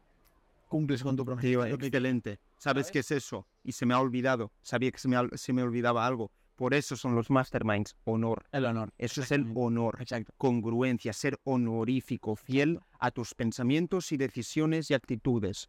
Por ejemplo, hay ejemplos como Vincent Van Gogh o Picasso. Tú dirías, ¿eran hombres de valor? Tenían sus cosas, sus pros, sus contras. Hay algo que es indiscutible, eran hombres de honor. ¿Por qué? Pues porque todo el mundo les criticaba Vincent Van Gogh, él era fiel a su estilo. Exacto. ¡Pum! Picasso, estaba pintando pintura tradicional y pasa a pintar un poco pintura más abstracta. Sí. Todo el mundo lo critica, pum, de los mejores cuadros que hay. Son gente que dice, yo quiero hacer eso, eso es lo que voy a hacer. cumplir, o sea, cumplir con tu palabra, con tu promesa. Yo conozco a gente que no sabes que no puedes confiar en ellas. Es horrible. O sea, no puedes tratar con este tipo de gente. Es, o sea, es súper incómodo hablar con ellos porque no te crees nada de lo que te está contando. No, le puedes pedir ningún favor. Sabes que lo que te diga te tienes que creer la mitad. Es un horror. O sea, literalmente te pierdes toda tu validación. Da igual lo dinero que gane ese tío, da igual lo fuerte que esté, da igual, eh, da igual todo lo que tenga o haya conseguido que por culpa de eso hace que para mí su valor sea cero. Por eso yo creo que es muy importante proteger nuestra palabra como nuestro mayor activo. Y bueno, ya, yo re- respecto a, a lo que dice Adrián, o sea, creo que estamos en un momento en, en el que lo hablábamos antes en la piscina, eh, a ver si estáis de acuerdo conmigo, el que yo decía Adrián, tío, yo a que estamos metidos en esto de YouTube, yo conozco en mi día a día a muchísima gente con muchísima más carisma que yo, que digo, tío, si se si hicieran un canal de YouTube, lo reventarían seguramente muchísimo más que yo y seguramente tengan ellos más probabilidades por características y por cómo son ellos, de personalidad, de forma de comunicar, de gustos, de, de mm, incluso de influencias culturales. Es más probable que ellos triunfen antes que yo, pero no sé el qué pasa, que yo creo que es un poco lo que podríamos analizar aquí. La vida está hecha de otra forma, las leyes que la forman son diferentes para que da igual el talento que tú tengas, da igual las características o, o aptitudes que tú tengas de nacimiento, lo que importa para tener éxito en tu vida no es eso, sino es la valentía que tú tengas ante un miedo, es el trabajo diario, la constancia, es el saber contarte la verdad a ti mismo sobre cómo eres de bueno o de malo para poder trabajar en base a esa realidad. El- lo que hablábamos antes, yo creo que esto es brutal. Cualquier persona que aplique esto en la vida real va a tener muchísimo éxito en cualquier cosa. Es el ser realista contigo mismo, el ser, el saber en lo que tú eres fuerte y en lo que no. Yo sé que a mí una americana y un puro no me queda bien, pero es que ya lo sé. No tengo por qué forzarlo. O sea, no, puedo, no tengo que forzar aquí la imagen de poder de estoy con un puro, con una camisa. Yo tengo que ser yo, ¿sabes? Yo tengo mi energía, tengo cosas que el resto de gente no tiene. Entonces, ¿por qué tengo que ponerme foco en las cosas que no se me dan bien en vez de poner foco en lo que se me da bien? Si esto lo entendiera la gente, se daría cuenta que a lo mejor no debería seguir trabajando de cara a las ventas y debería trabajar en algo más estructural y organizativo. O, o alguien que está trabajando en algo más de contabilidad, si se da cuenta de esto, se daría cuenta de que tiene mucha labia y que hablando en el mundo de las ventas ganaría mucho dinero. O sea, es que es tan fácil como entender, mirar hacia adentro y entender en qué eres bueno. Y haciéndote esa pregunta de forma sincera constantemente, te va a dar muchas respuestas y te va a marcar el camino hacia donde tienes que seguir. No, 100% el emprendimiento, yo creo que lo primero es superar un miedo, porque es, abro un canal, salgo, eh, abro una tienda, salgo, es decir, puedes ser el más inteligente de tu clase, lo que tú quieras, pero si no tienes ese coraje a salir, es que te da igual. Y si no luego sabes comunicar, va a llegar la hora de negociar, se te van a comer. Es decir, eh, yo de las personas que he visto con mayor éxito, bueno, que muchas las hemos visto juntos, tú destacas a alguno que digas, este tío es, lo han sacado de otro planeta. Yo los veo todos muy parecidos. Súper llanos. De hecho, recientemente estamos conociendo a un tío que top 50 más ricos de España, Sí. que podríamos decir, podríamos decir. Este tío es un tío normal. Normal, normal. O sea, ¿cómo lo escribías, Juan? Normal. Ah, ¿Y, y qué, es- qué es lo que le hace ser como es es? decir, lo que Destacaría de él lo único que es que es un cabezón. Si la primera empresa la tuvo que cerrar porque le dijo del banco, oye, cierra esto porque ya llevas no sé cuánto de deuda o lo cierra. Si no, él, su pensamiento era, la voy a levantar. ¿Sabes? Entonces dices, "Tío, este, este tío no es que sea muy inteligente, ni... no, no, es que tiene unos cojones y, y de una perseverancia exagerada. Y bueno, y su segunda idea es montar una compañía eléctrica, que a ver a quién se le ocurre. Que es, es el, el superar ese miedo, el dejar que te atraviese, porque luego cuando lo superas, ¿qué puede pasar? No pasa nada. Intentas montar una empresa, ¿qué pasa? ¿Qué pierdes? Si, si encima con la edad que tenemos yo tenía 300 euros, ¿qué cojones son 300? Bueno, a ver, es pasta, pero ¿qué pierdes? 300 euros, no pasa nada. Yo creo que algo para superar eso, la gente piensa que viviremos hasta, hasta, hasta- bueno, para toda la vida. No son conscientes de la brevedad de nuestra existencia. Yo quiero que como ejercicio proyectate a los 80 años, es lo que hacíamos esta mañana como ejercicio, proyectarse a los 80 años y decir, estoy contento de la vida que he vivido y hasta tal punto, todo el transcurso que he hecho, he sido un felpudo existencial miserable que no ha hecho nada con su vida, o he sido alguien proactivo que, mira, al menos he tenido valor y coraje que eso nadie me lo da. Soy yo quien proactivamente lo decido. Eso es crucial y yo lo veo en todos los emprendedores. No son personas excepcionales, son personas que tienen la actitud. La actitud es crucial. Yo, yo lanzo ahora la pregunta en el aire para que la contestéis mientras voy a mirar un momento si está todo grabando. Y es, quiero que le digáis a la gente qué, qué aptitud valoráis más de cada uno de los- los- las otras personas que estamos aquí y cuál creéis que es vuestra fortaleza, simplemente por ver si luego eso coincide con lo que ve la gente desde, o sea, con lo que ve el resto desde fuera de nosotros. ¿Os parece guay este ejercicio? Eh, yo, yo si tuviera que decir algo de David, diría valentía, porque David, eh, te he visto hacer cosas que yo no me atrevo. Por ejemplo, irte con un vuelo de un día para otro a una reunión a Andorra, tú estando en Tenerife, sin saber si va a salir bien la reunión o no.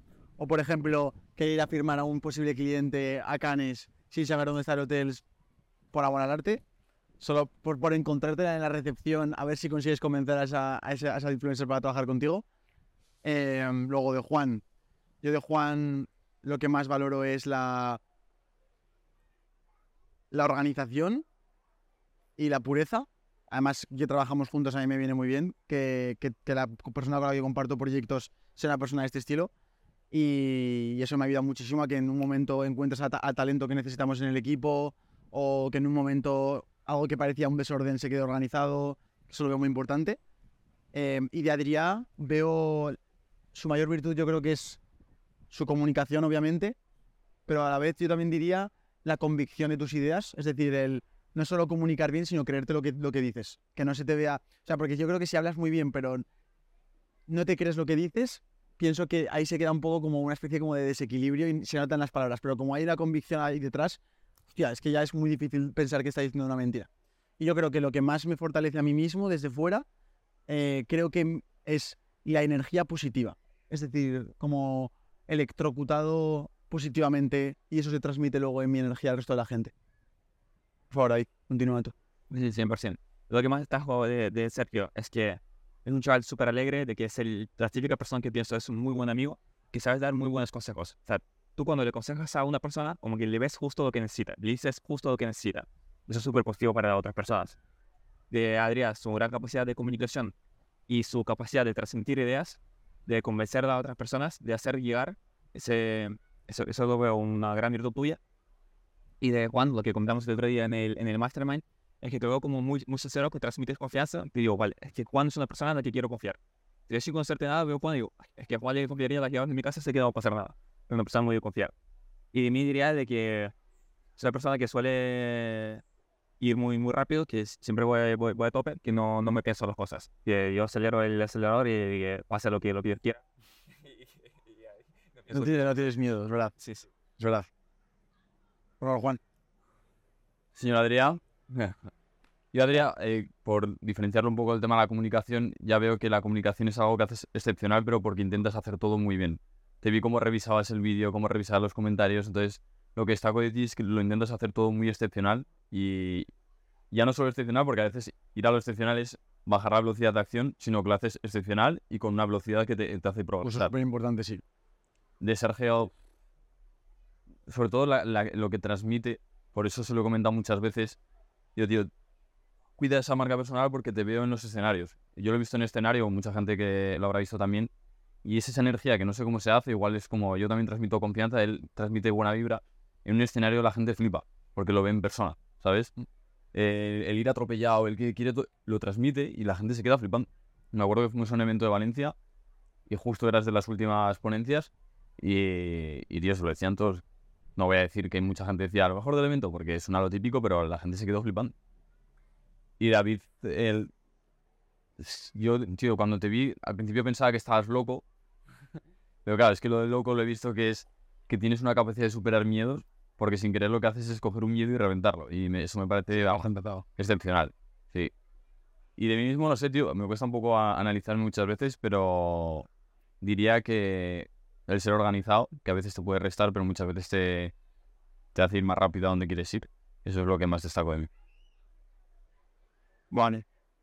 Es que estoy intentando buscar algo disruptivo, pero prefiero ser sincero y, y- y- y exponer lo que más me apasiona de cada uno de vosotros. Yo, David, aparte de la valentía y eso, yo considero que lo compartimos todos aquí, pero tú a un nivel ya de...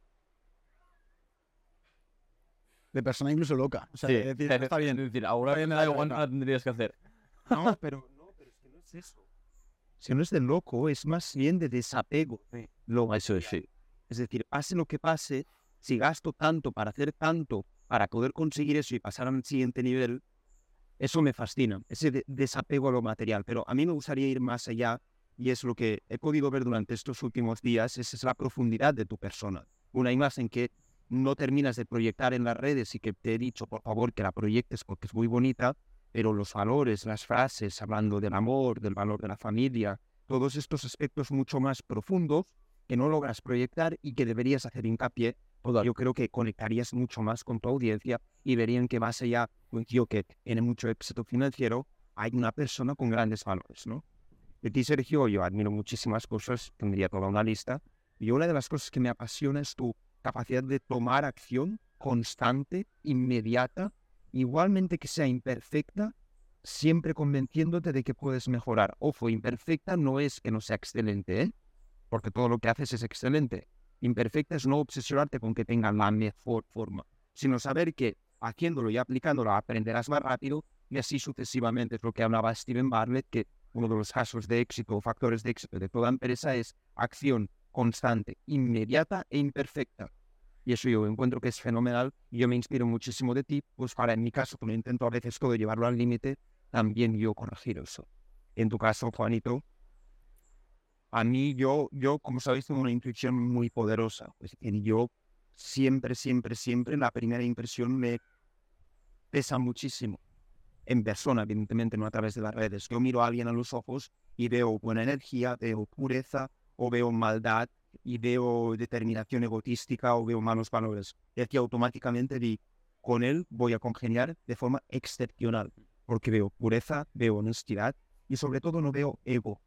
Y eso es lo que te permite avanzar y progresar tan rápido. Siempre preguntas las cosas no desde un punto de vista egotístico, sino siempre intentando aprender algo, absorber algo. No hay ningún tipo de, por ejemplo, matiz que tenga que hacer para no ofender a tu ego o vigilar con lo que digo.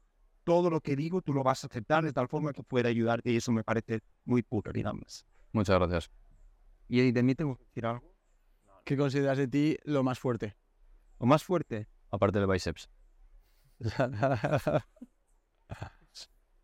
lo más fuerte, yo, yo creo que... mm, uf, es, es curioso. am, yo me considero una persona bastante atrevida. Ah, yo tomo, yo soy, soy tipo David, lo que pasa es que llevo unos años un poco desconectado de esa versión de mí, pero yo me volvía loco haciendo esas cosas y por eso viéndote a ti o viéndote a ti tus viajes, pues mm, tengo la intención de reconectarme con esa parte, pero aquí no eres así, me habéis visto durante estos días y soy bastante, quiero decir que ¿Qué te animas y que te quieres apuntar? el lío. De hecho, ha surgido un viaje a Dolomite antes de la piscina. Eh, Juan, por favor, quiero que le expliques a la gente, porque te lo he visto a ti, sé que tú lo has visto a otras personas, pero me parece un ejercicio muy bueno el de los cuatro tesoros. Ah, sí. Y si quieres, Oh, wow, decimos aquí, se lo he visto, se lo he visto a Sergio Fernández. a Sergio Fernández, Sí. explícale a la gente cómo es el ejercicio, pero desde un tono de que lo hagan en el momento. Vale, pues os tenéis que poner ahora mismo con una libreta. No sé si vosotros lo habéis hecho alguna vez el de los cuatro tesoros. No, Esto es una maravilla este ejercicio, muy bueno. Bueno, pues si queréis, ¿os parece hacerlo? Cuesta nada. O sea, te- No tenéis que compartir. ¿Necesitáis escribir? ¿Tenéis un sitio para escribir? ¿Tenéis un sitio para escribir? El móvil vale. Sí, el móvil, vale, una, una nota. Vale, Chicos, Todos, por favor. Esto es, muy- esto es muy Sí. bueno, este ejercicio. está guay, sí, sí. Van a ser simplemente los tesoros que vosotros vais a poder tener pues para potenciar y sobre todo para tener cuidado de que lo podéis hacer mal o lo tenéis dentro de vosotros sin querer. Obviamente los tesoros tienen que ver con vuestros padres, ¿vale? Entonces, tenéis que poner lo más rápido y sin pensar, con un poco de raciocinio, lo mejor de tu madre, lo mejor de tu padre, lo peor de tu madre y lo peor de tu padre. Cuatro tesoros. Acción. Chan, chan, chan, chan, chan, chan, chan, chan. Todo el mundo está viéndolo en casa y escuchándolo. Estás en el coche. Por favor, reflexiona sobre esto. Brevemente. Yo recuerdo que esto lo hice. Me lo, me lo hizo hacer Juan paseando por, por Zaragoza. Sí. Me gustó mucho porque ahora vemos la conclusión. Pero es, es una conclusión bastante poderosa, la verdad. Estos ejercicios luego en los talleres funcionan genial para la gente, le- les mola un montón. No, y para el día a día, ¿eh? Para- todo y para tu proyecto, sí. comportas de una forma u otra. Sin querer dices, hostia. Chan, chan, chan, chan, chan, chan, chan, chan. O lo hacemos, hacemos breve corte y volvemos. ¿Ya lo tenéis los dos? Sí. Vale, pues entonces, eh, el- aunque parece algo raro, ahora mismo tenéis lo peor que tenéis de vosotros mismos y lo mejor que vais a poder tener. Es decir, vosotros habéis visto las actitudes buenas de vuestros padres y eso lo vais a poder potenciar. Por ejemplo, si mi padre no es social, yo no me puedo forzar a ser social porque nunca lo voy a ser, porque es- no lo he visto en casa. Pero si mi padre veo que es una persona muy social, yo sé que es uno de mis tesoros. Yo sé que eso lo puedo potenciar porque he visto a una persona que lo hace muy bien. Lo malo, que tú ya has detectado algo en una persona, significa que si lo detectas es porque sin querer lo tienes. ¿Por qué te digo que, puede, que esto funciona? Porque muchas veces han hecho el experimento en hermanos y los hermanos dicen cosas diferentes. Entonces demuestra que lo que estás poniendo es algo que tú sin querer tienes. Por ejemplo, eh, recuerdo con un amigo que, que le faltaba la de la madre. Y digo, venga, va, sin pensar, sin pensar. Me dijo, que a veces es muy pesada. Se queda así, pero yo, pero- hostia, yo también a veces soy un poco pesado, ¿eh? Entonces te das cuenta de que son cosas que tú puedes controlar, que son negativo, y lo positivo son cosas que puedes potenciar. Lo negativo no significa que lo tengas que eliminar para siempre, porque, por ejemplo, si te quejas de que tu padre es un tacaño, la gente se suele ir a otro extremo de, pues yo voy a derrochar. No. Entonces, puedes utilizar el ser un tacaño para cuando tengas que negociar, porque tú ya has visto a tu padre ser un tacaño. Entonces es algo que te puede ayudar a progresar en la vida. Sensa- Sensaciones de hacer este ejercicio, chicos. Como pensativo me dejó, ¿eh? Sí, sí. Está guay. a reflexionar. Complicado porque vemos a nuestros padres como figuras civílicas, evidentemente tienen todos. A mí, yo no soy nada hipócrita. A mí eso de llorar y pensar que la persona era perfecta cuando ya no está, ya muerte, no me va.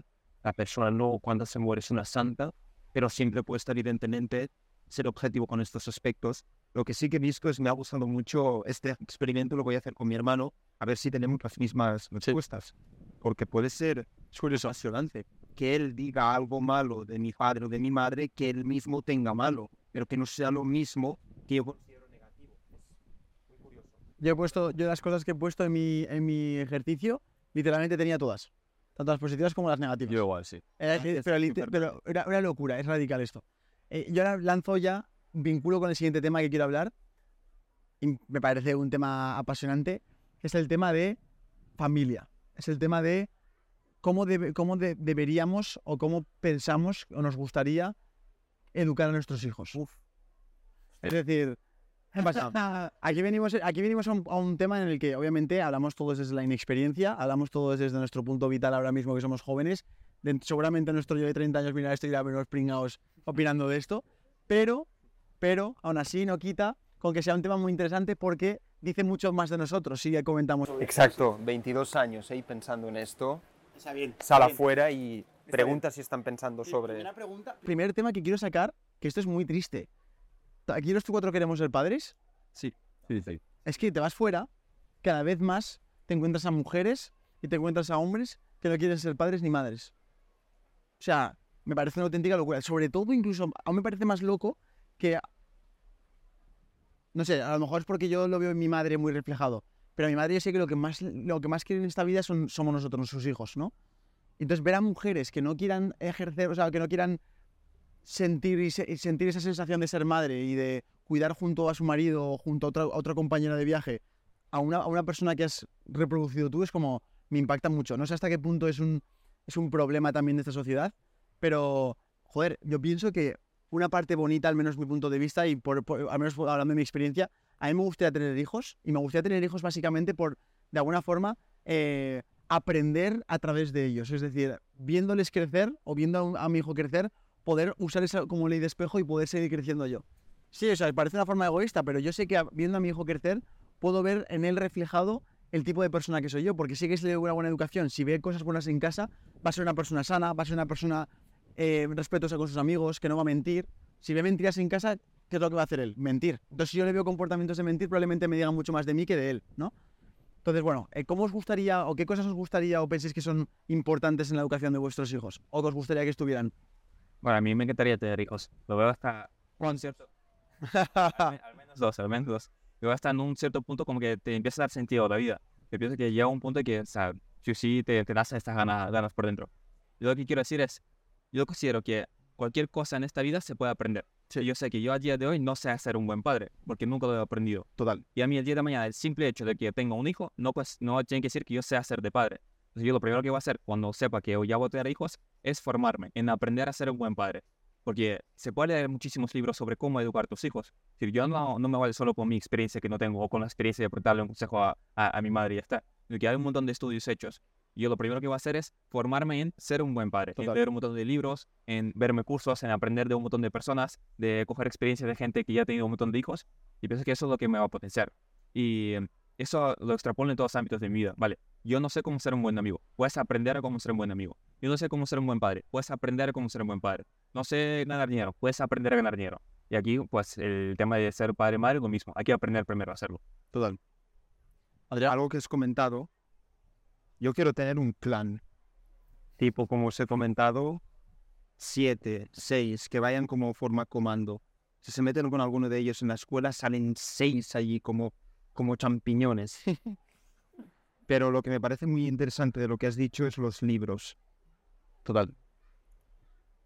Se deben escoger, como con el mundo del emprendimiento o con el mundo de cualquier tipo de campo de conocimiento, se deben escoger. Porque ahora hay mucho la corriente de la psicología inversa, cuando se trata de educar, o positivismo, buena actitud, escucharlos, dejarlos libres, sin ningún tipo de restricción ni límite. Y eso yo no considero que sea la buena, la buena educación. Yo considero que en la disciplina se encuentra la libertad. Es cuando controlamos y reprimimos, no, no reprimimos, sino controlamos y canalizamos los instintos primarios. Es aquí donde tomamos las decisiones que queremos y progresamos. ¿Es esto lo que nos diferencia de los animales? En la educación pasa lo mismo. Si tú miras todos los casos de éxito en el mundo del emprendimiento y demás, verás dos factores en común. Uno, disciplina y actitud. Y dos, sufrimiento. No son personas que lo han pasado bien. Han tenido rupturas amorosas, han tenido traumas, han tenido situaciones en las que no tienen un padre de familia, un rol masculino que les guíe. Son situaciones complejas.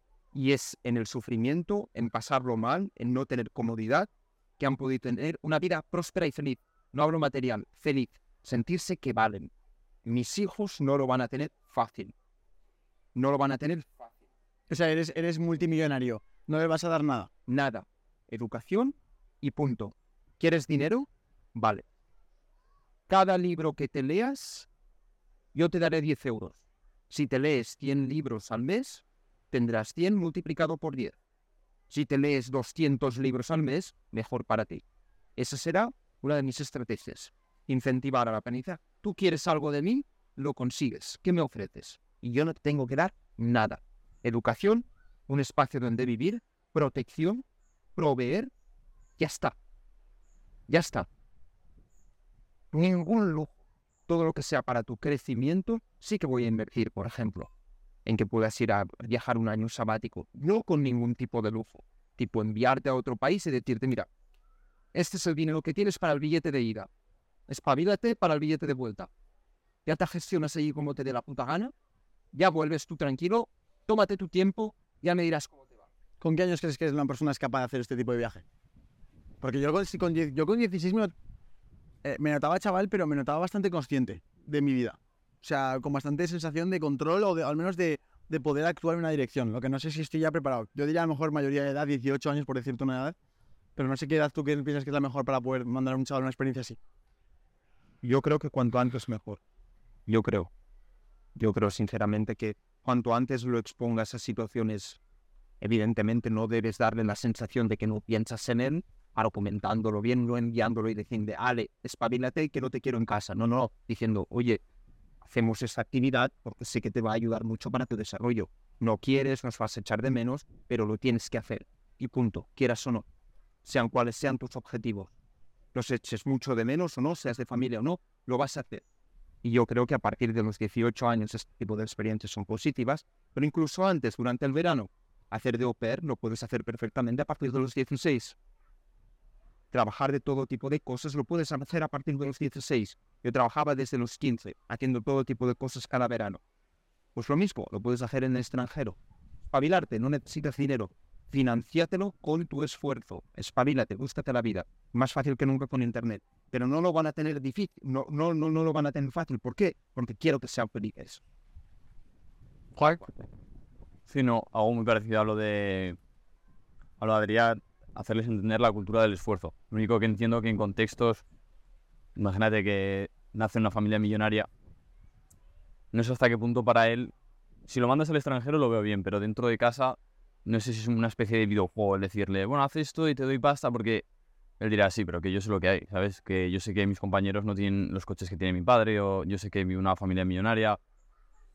Es difícil, la verdad que es algo difícil y me cuesta opinar sobre ello porque aún no me veo ahí, pero seguramente haría algo como, como lo que me hizo a mí mi padre. Mi padre me ha accesibilidad a tener cosas de una buena familia, una familia media, pues si por ejemplo quería una moto, costaba 500 euros. Pues me decía, te adelanto el dinero. Encima sin querer me hizo entender lo que era un préstamo, porque me decía, te adelanto los 500 euros. Cogía una libreta y me decía, 500 entre 15, que es lo que te va a pagar por cada día entero que estés en el taller, mi padre es de un taller de coches, pues eso te va a costar la moto. Entonces, claro, llegaba el verano, el verano bien, iba todos los días, pim, pim, pim, pim, pero luego me olvidaba, porque ya empezaba la escuela y decía, oye, ¿sabes que te quedan aquí 200 euros pendientes? Que tienes que venir al taller. Entonces es como dices, joder, lo de gastar pasta tiene sus consecuencias, ¿sabes? Es hacer un poco, la, entender la- lo que es la cultura de- del esfuerzo y de- del sacrificio y que la situación incómoda para él va a ser un progreso. Aunque al principio, cuando tu madre te decía ves a un campamento es una autoridad y piensas que no sirve para nada, en un futuro va a ser algo bueno. ¿Tú qué opinas, Sergio, para tus chavales? Yo leí en un libro hace poco, yo, yo le daré abundante amor. eh, pienso que el amor es, es- o sea, desde, la- desde el amor nace la abundancia. En un entorno de máximo amor, máxima prosperidad en, de- en familia, salen la- sale las cosas de confianza en uno mismo, sale el atreverte a hacer algo. En un entorno en el que, tú, en el que sientes que no te sientes querido, estás con miedos, tienes que, o sea, estás en un ambiente como mucho más peligroso. Que no quiere decir cómodo. Amor no significa cómodo. Amor puede ser la decisión que dice Adrián de mandarlos al extranjero. Me parece muy buena, muy buena, muy buena eh, dinámica. Por ejemplo, yo, una cosa que he leído en un libro, yo simplemente para comentar un concepto, porque estoy de acuerdo con todo lo que hablamos aquí. Un concepto que leí en el libro que me marcó muchísimo es la mejor educación que le puedes dar a tu hijo no es ni siquiera lo que le digas, no es ni siquiera el ejemplo que le das, es simplemente tú actuando en, cor- en, co- o sea, en coherencia con lo que tú eres. Es decir, si tú estás dedicándote al 100% a tu pasión, si estás dedicándote a lo que tú has venido a hacer en este mundo, si te apasiona lo que haces, si te, si o sea, es algo que se siente. Lo va a sentir tu hijo, va a sentir la energía de que estás alineado con tu vida, de que estás coherente, de que, de que estás sirviendo al mundo, de que te sientes a gusto con tu trabajo, de que te apasiona tu vida, de que amas a tu mujer. Lo va a sentir.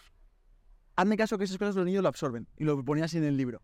Y me impactó muchísimo. Me acuerdo que lo subrayé y dije, ostras, es verdad que yo muchas veces he notado momentos en los que yo he crecido económicamente, eh, um, en casa nos, como que no se lo terminaban de creer, y sin embargo gilipolleces como irnos de viaje y decirles, estar en Galicia y decirles, vamos a ver Oporto, tener ya la noche pagada en Galicia y decirles, oye, estamos a gusto en Oporto, vamos, esperad un momento, cojo el móvil, pago una noche de Airbnb 110 euros, nos quedamos una noche en Oporto a pasar el día en Oporto, eso les genera un efecto de mucho más shock a decirles, oye, papá, mamá, que he ganado este último mes X miles de dinero. Para que veáis que muchas veces el mayor ejemplo que le puedes dar a una persona es con la actuación, no con las palabras. Esto puede servir mucho, por ejemplo, a, ¿quieres ser un, referente en los chavales? Ser un ejemplo tú. Ser un ejemplo tú en cuanto a que realmente, sea, si tú vas a hablar de que sales de la zona de confort, tienes que salir tú de la zona de confort, demuéstralo. Yo por eso en parte con mi canal intento hacer vídeos que sean saliendo de la zona de confort, porque si no, ¿qué cojones voy a dar un mensaje de salir de la zona de confort si yo luego no me atrevo a, a irme con un céntimo a México? No digo que la gente se tenga que hacer eso, pero precisamente nace de esa idea de decir, sé que un ejemplo o algo visual transmite mucho más que muchas veces eh, el decirles algo a esos chavales. Entonces yo quiero que mi hijo vea en mí no pocas, no, no vea muchas palabrería o muchas palabras, sino que lo que vea sea, hostia, ahora- y que cuando crezcan diga, es que en verdad yo veía de pequeño a mi padre reventándose a entrenar, o veía a mi padre todo el día leyendo, o lo veía comiendo sano siempre, o nunca le he visto comerse un- una hamburguesa entre semana o emborrachándose. Y que esa imagen se le quede grabada para decir, ostras, es que ese comportamiento, y es- eso sucede, está comprobado por psicólogos que tienden a imitar. O sea, al principio hay una parte de educación en la que lo único que hacen es imitar al padre, al imitar a la madre, a ese, a ese rol que tienen. Entonces yo diría eso. Y que también diría, también he leído, como, como todo, siempre yo soy un ignorante, yo no tengo ni idea de nada, pero lo único que sé es, es- es aprender de la gente, como tú decías, David, que tiene más experiencia. Y lo que dicen en los libros es que es muy importante que tengan esas energías en casa. Es decir, tanto el rol del padre como el rol de la madre van a ser súper importantes. O sea, no quiere decir que yo tenga que ser un dictador en casa y que se haga lo que yo diga. Simplemente la presencia de la madre, la presencia del padre, la presencia de esas energías, esa persona lo va a notar. Yo sé que tengo muchas cosas femeninas. Y yo pienso que todos aquí en- tenemos energías femeninas y energías masculinas. ¿En qué? en que a mí, por ejemplo, me gusta mucho lo estético, me gusta mucho que mis vídeos queden bonitos, queden con, una, con un ritmo, con que transmitan una emoción, que mi mensaje motive de una forma. Eso sé que es una energía femenina. Eso no es una energía masculina. La energía masculina, ¿qué es? Es la valentía de irme a México. Es la, energía, es la valentía de, oye, si me toca dormir en la calle, ya está. Si no me puedo duchar hoy, me da igual oler mal. Eso es un poco lo masculino. Entonces yo creo que es importante respetar ambas energías y saber canalizarlas hacia lo positivo. Que eso de energía masculina, energía femenina, creo que todos estamos de acuerdo aquí, si no me equivoco, 100% puedo, puede causar impacto en algunos. Pero yo considero que en efecto hay dos tipos de energía, masculina y femenina. Hay chicas o mujeres con energía masculina Y hay hombres con energía predominante más femenina. Exactamente, justo. Justo. Se tiene que, bueno, yo lo veo así, creo que es más que, más que bits. Sí, sí, sí, yo totalmente de acuerdo. De hecho, yo sé que yo tengo mucha energía femenina. Hay como dos tipos de hombres, los alfa y los, eh, los beta. Y no tiene que decir que uno sea mejor que el otro, simplemente hay que dudar del un- el uno al otro.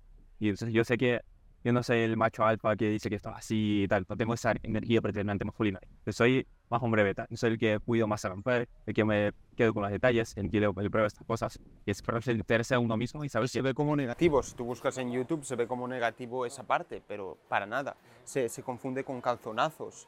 Eh, No, no, no, no es así. Ni, ni- El hombre alfa lo que va a hacer es más el detalle que le va a enviar a la mujer es con la protección, la ambición, la determinación y proveer. El hombre beta lo que va a hacer es más darle la sensación a la mujer que la cuida con estos detalles, con estas, esos regalos, salidas y demás, ¿no? Sí, pero no que decir que uno sea mejor que el otro, ni absolutamente que esté, estés mal. Si tú puedes ser un hombre y, ser femenino, y eh, está bien. A ver, tener esa energía femenina, no femenina, no ser, no ser femenino. Y que está bien, cada uno tenemos las, las dos partes, tenemos las dos energías. Hable- Hablemos de la energía femenina, hablemos de qué buscamos en la energía femenina en la mujer. ¿Parece? Porque, a ver, podríamos decir, mira, la mujer ideal, una mujer debería ser así.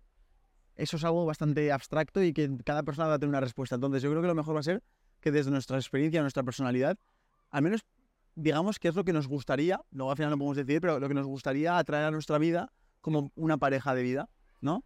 Entonces, em, ¿quién quiere empezar? Yo tengo, tengo muy claro de cuál es la mujer que yo que busco en mi vida y que ser cinco cosas. Que es la primera, que sé que en el punto en el que me encuentro ahora mismo, lo más importante para mí es el crecer. Y yo sé que la persona que está al lado mío, pues yo tengo que crecer o más rápido con ella o, mismo, o a la misma velocidad. Si fue con una chica que me lastra hacia atrás o que me freno o que dejo hacer las cosas, pues por mucho que la quiero, no voy a estar con ese, con ese tipo de persona. Todavía, yo, prioridad número uno a día de hoy es, es crecer. La segunda cosa que tiene que tener la lámpara es que tenemos que estar alineados en nuestra visión de vida. Sí, si yo quiero viajar por todo el mundo, si yo quiero abrir una empresa, si quiero hacer eso, y, mi, y la chica con la que estoy quiere sacarse un licenciado y estar viviendo en una ciudad, hace- hacer un doctorado, pues no compaginan mucho nuestras vidas, vamos a tener vidas muy distintas. Entonces es inviable que esté saliendo con una persona así. Lo tercero es, ya que va a ser la persona con la que más tiempo voy a pasar, ya que va a ser la persona con la que más voy a hablar, pues yo quiero aprender muchísimo de esa persona. Me tengo que esperar, tengo que admirar a esa persona. Pero no solo no me refiero al ámbito de la empresa, de que sea una crack en lo suyo. No, simplemente aprender a lo mejor de ella, del- de lo mucho que quiere de los otros, o de sus habilidades de comunicación, o de lo mucho que cuida los detalles. sino Que tengo que ver cosas en ella y, y si joder, tengo ganas de aprender de, de esa persona. Y ella igual de mí, de aprender, aprender cosas de, de- de mí que yo le pueda aportar. O sea, una admiración, ¿no? Claro, esa, esa me suena decir, hostia, sí, sí, de admiración tal cual. La, la cuarta es que sea una mujer consciente, que no sea una mujer tóxica, que sea celosa, que actúe desde el amor, que no tenga ese tipo de teorías de prohibirme hacer cosas, de... O sea, eso, eso lo veo muy, muy, muy. Y, la quinta, la, la opción muy importante es la sexualidad.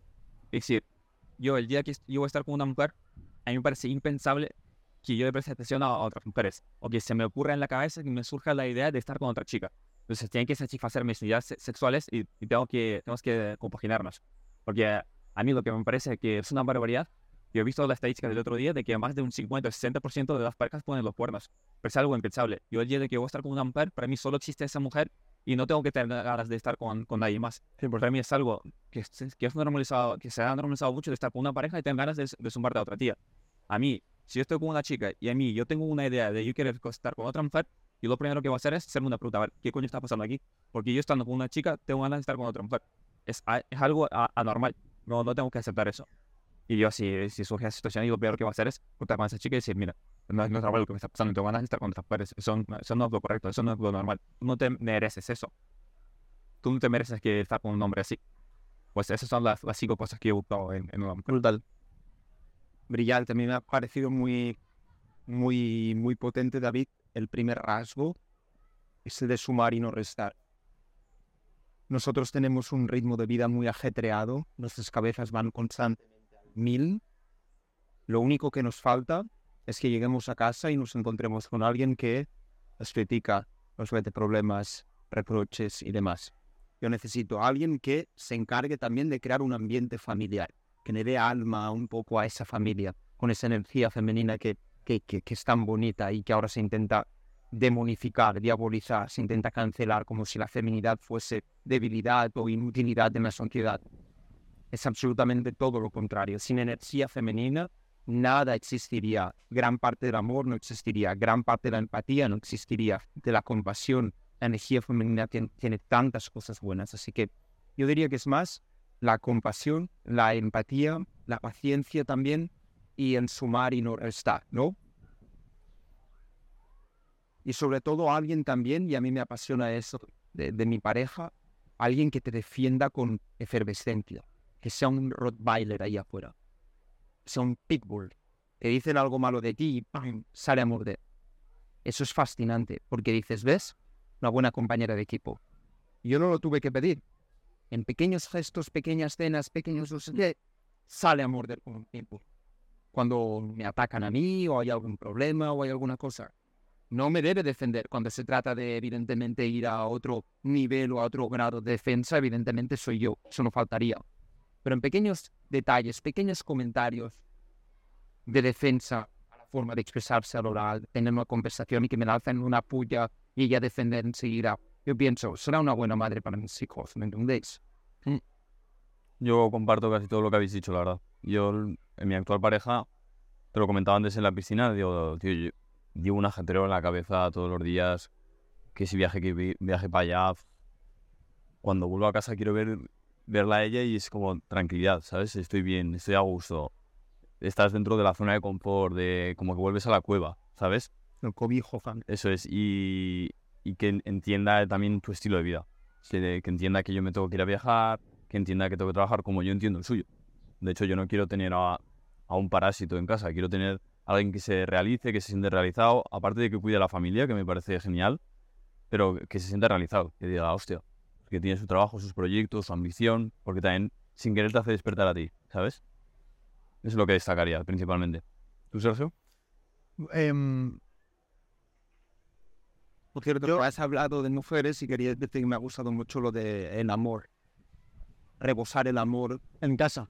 Es que me parece fundamental. Yo creo, de hecho, yo creo que de- cuando mis amigos cuando me ven desde fuera, yo cosas yo creo que las, las, las mamo, pero no, me, no te das cuenta hasta que te lo dicen desde fuera. Y un- uno de mis mejores amigos me ha pasado mucho tiempo en mi casa y cono- ha conocido a mis padres Yo te iba a decir ahora y me lo ha dicho. Entré en tu casa Eso es.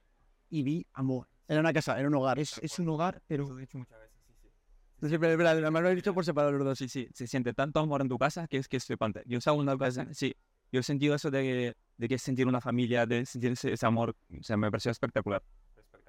Sí, o sea, es una sensación de amor puro, de verdad, de, de familia. y, eh, pienso que es un proyecto también que hay que trabajar. Pienso que todos deberíamos trabajar y dedicar tiempo de calidad. ¿Cómo? Pues, por ejemplo, yo lo que hago es eh, tener pequeños momentos de estar juntos. Yo, por ejemplo, soy una apasionada del café. Pues me encargo de hacer café para todos y busco un hueco en el mediodía cuando mi padre tiene un descanso entre doble jornada laboral y mi madre también acaba de comer. Pues ahí tenemos un momento en el que estamos simplemente los cuatro en el sofá mirándonos, ¿no? Esa abundancia de amor genera un, con- un contexto muy bueno y, lo que te digo, mis amigos me lo han dicho desde fuera me han dicho, me han dicho, tío, realmente tú has nacido así porque has nacido en un contexto en el que ha habido amor, pero a, pero a patadas, ¿no? Y luego, en parte, yo por eso también soy una persona, me considero una persona muy cariñosa y muy amigo de mis amigos y que intento siempre no hacer daño a mis amigos y ayudarles. Y a veces me paso de esto y obviamente sé que no puede ser, puede que no sea bueno para los negocios, pero sé que en el largo plazo me da más cosas buenas de las que me quita. En cuanto a, las en cuanto a la mujer, yo no sé si es porque nunca he, nunca he tenido esta experiencia. A mí me gustaría mucho que la persona con la que comparto mi tiempo sea una persona con la que yo le pueda contar eso que a mí tanta energía me quita y le parezca interesante. pero interesante genuinamente. No interesante de, ah, muy bien, cariño, muy chulo, me alegro que te guste. No, no, es, es un interés de verdad. De, tío, si a mí es lo que más me apasiona en mi día a día, es crear algo significativo en la sociedad, un evento, joder, mira, he estado con Juan, hemos pensado en hacer un evento presencial para tener un plan así, además sería súper guay porque juntaríamos a gente que se siente un poco sola en sus casas y les llevaríamos a un evento en el que se lo pasarían bien y tal. Que lo vean también, o sea, que de cierta manera compartan cierta visión de, de lo que de hacia donde yo proyecto, ¿no? Porque me hace sentir como que puedo, puedo comentarle cosas, puedo comentarle esas ideas, puedo preguntarle si le parece buena idea o no, porque además seguramente su, su perspectiva femenina me va a dar un punto de vista súper enriquecedor. Al final yo como por mi día a día con que me junto el 80% de mi tiempo laboral con hombres. Necesito esa, esa, esa contrapartida, ese, ese detalle de esto queda muy, muy cutre, o esto queda muy poco elegante, o no queda bonito, o no hagas esto que no tiene nada de clase. Eso no te lo va a dar siempre una mujer. Y de hecho, también recomiendo esto, que en su equipo la gente busque por contratar mujeres o por tener en su equipo a mujeres porque te van a dar eso que nunca va a tener un hombre, que es la, ese- esa mano izquierda de ver si esto es bonito o es feo, o si esto está bien hecho o mal hecho, o si eso es ético o no es ético. Que también es importante y los hombres nos olvidamos de eso. Entonces yo diría eso. También diría, eh, obviamente, la parte estética me parece brutal, pero ya más que la parte estética es, es más bien una energía. Yo considero que he estado con chicas muy guapas y con chicas menos guapas, pero que he tenido mucha más conexión sexual con chicas menos guapas que con más guapas, porque eso ya es una cosa, una cosa de energía, es una cosa de, de personalidad, de no sé si es cariño o, o la educación de cada uno o lo que sea, pero te lo juro que yo he visto chicas en las que he dicho, tío, pero si esto es, si, si, la- si cualquiera de mis amigos diría que es un 10 o un 9 o un 8, lo que sea, y me prefiero mucho más con esta otra persona que es mucho más, entre comillas, mediocre, ¿no? A nivel estético o cánones de belleza. Entonces, eso, eso es lo que voy, energía sexual es la que busco, ¿no? Y después también eh, buscaría, a lo mejor, que, que, que fuera una persona, a lo mejor que, no sé cómo decir esto, tío, como que me hiciera sentir que puedo ser yo mismo al 100% sin necesidad de tener que estar constantemente con una careta. Es decir, está bien que para seducir al principio nos creamos como, venga, somos soy el hombre alfa que la conquisto y no sé cuántas, pero obviamente no todo hombre es un hombre alfa todo constantemente su tiempo. Es el 80% de su tiempo. Hay un 20% que necesita todo el contraste diferente. O sea, ha habido miles de casos de gente de mucho poder que luego se les ha pillado en contextos en los que les estaban siendo sometidos a, a sumisión. ¿Y es por qué? Porque, no, porque tú- en la vida hay una ley que es la ley del equilibrio y no puedes eh, violarla, ¿no? Entre comillas. Entonces yo, yo creo que sería eso. Entonces, quiero lanzar una pregunta. Yo que, yo que estoy una- soy una persona que aún no he encontrado a mi pareja, ¿dónde creéis que debería encontrar a mi pareja? En TikTok no. ¿En Tinder? ¿En Instagram? ¿En el mensaje directo de Instagram? En la biblioteca, en el metro y en el café. Vale. Sí, tal cual. Quiero recalcar una frase que dijo Adrián que me pareció espectacular. Y es decir, que una mujer sea femenina, yo busco una mujer que sea muy femenina, que son el tipo de mujeres que me atrae, no tiene que decir que sea una mujer débil. Se confunde lo de ser femenina y, y ser débil, no tiene nada, nada que ver entre sí. Y respecto a tu pregunta, yo, por ejemplo, por mi experiencia, mi expareja, yo lo encontré en un evento de emprendedores, un evento de, de emprendimiento.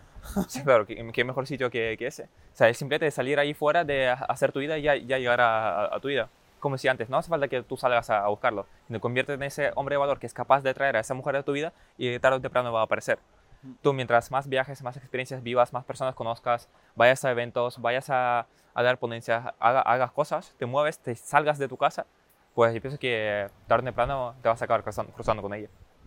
Por ejemplo, yo nunca, nunca, nunca, nunca, nunca me sentiré atraído y buscaré un proyecto de futuro con una mujer que cuelga fotos enseñando todo su cuerpo en redes sociales. Yo no lo considero atractivo bajo ningún concepto, tanto en TikTok como en Instagram, y eso puede sonar un poco, como diría, controversial. La mujer puede hacer lo que quiera con su cuerpo, pero yo sé que el tipo de mujeres que cuelgan este tipo de contenido buscan algo y es la atención. Se sienten vacías y ven en la atención masculina una especie de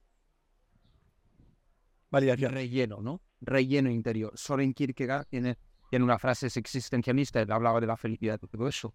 Y hablaba, y qué triste es buscar en el exterior algo que llene tu conciencia. Imagínate estar vacío por dentro y necesitas la atención masculina para llenarte. Todas estas mujeres que están colgando estos vídeos, que no tienen ningún tipo de aporte productivo o no generan ningún tipo de impacto, inspiración o resuelven algún problema, es simplemente entretenimiento que ofreces. Pero aparte, con esta connotación sexual o sensual, eso es buscar calentar al otro, a la audiencia, al que está. Es así, excitarles. Y no me vengas con las tonterías de que es la edad para mostrar tu cuerpo, sino cuando lo mostrarás, no, le muestras a tu marido o a tu novio. No lo tienes que mostrar a 70.000 ojos. No es necesario. Entonces yo veo este tipo de vídeos y digo, esta mujer no me atrae bajo ningún concepto, cumpla o no, un canon de belleza, porque tiene unos valores que a mí particularmente, repito, no me atraen. En cambio, una mujer que tiene el Instagram privado, que es discreta, después puede ser increíblemente guapa, pero que sabe que tiene valor, que es elegante, que lo disimula. Nadie tiene que venir detrás diciendo, oye, qué guapa eres, like, like, like, comentario, babeando como un perro. No, yo a eso le veo valor. Y es mi opinión, y a quien le guste bien, y a quien no. Claro, totalmente la- las redes sociales es un peligro para eso. el- y, en, en actitudes de hombres también se están convirtiendo un poco de validación por culpa de las redes sociales. El tener que subirte el vídeo del reservado para, para pensar que molas. Lo que hemos hablado antes de los puros. Creo que en, ambos géneros se está viendo esa parte de, querer validar con lo que tú publicas en Instagram. Luego, ot- otra cosa que quería tratar, que aquí sí que vamos a hablar de la experiencia, que hemos hablado en el desayuno, es cómo te puede afectar la familia a tu crecimiento. Es decir, el que tú quieras hacer una cosa que a tus padres no le parece bien, que te suelten algún comentario que igual te puede restar, te puede joder la moral. Yo hace poco leía en un libro, creo que es en El Camino al Hombre Superior, que dice, al menos una vez al día tienes que hacer una acción como si tu padre se hubiera muerto. Porque sin querer nosotros en la cabeza llevamos el no defraudarle a tu padre. El no quiero defraudar a mi familia, lo que tengo que hacer quiero que mi padre lo acepte. Entonces, no sé qué opináis vosotros de cómo os ha influido, porque todos tenéis un proyecto, todos tenéis cosas fuera de lo habitual y os habéis tenido que enfrentar esas críticas de la familia. Bueno, en mi caso fue muy complicado, muy complicado, porque mis padres siempre me han inculcado de eso, de que tengo que hacer una universidad. Y de hecho siempre pensaba, la, yo pensaba que la única forma de conseguir el éxito es ir a la universidad, hacer una buena universidad, hacer un máster y después a los 30 años pues conseguir un, conseguir un trabajo. Y estaban totalmente en contra de que yo empiece a aprender y empiece a hacer cosas por otro, por otro lado. Entonces yo ahí lo, lo que he hecho es meditar yo la, la situación, tomar la decisión de igual no compartir ciertas cosas con mi familia hasta un cierto tiempo y de separarme un poco porque sé que cuando estoy en la, en la casa con mis padres, pues ellos me transmiten, quiero yo o no, sus creencias limitantes y me limitan algunas cosas, veo que no entienden del todo las cosas que, que yo hago y que eso me perjudica. Si yo tomé la decisión de que algunas ciertas cosas que yo no voy a compartir o que no voy a estar tan, tan cercano a ellos en, en cierta, en cierta medida, pero siendo consciente que es una decisión que yo tomo no desde el odio hacia mis padres, joder, que es que son los cabrones, es que no me entienden, es que no saben nada de la vida y criticándoles. No, no, no desde el odio hacia ellos, sino desde el amor hacia mí. Yo sé que lo mejor para mí en ese momento va a ser tomar esa decisión De- y quedándome con la conciencia tranquila que sé que esa decisión la tomé desde el amor. O sea, que cualquier decisión tomada desde el amor es- está correcta. Además, el, un poco el contexto tiene que ver con que la gente que tienes alrededor, bueno, la- es la suma de las cinco personas con las que más tiempo pasas, eso es una realidad. Yo muchas veces me he dado cuenta en que en el momento en el que he pasado un fin de semana, como por ejemplo aquí con vosotros, y por eso es una iniciativa muy buena que recomiendo a todo el mundo, propulsas muchísimo más todo porque te ves más capaz, te ves más, más útil, te ves con más ideas, con más frescura, es mu- mucho mejor.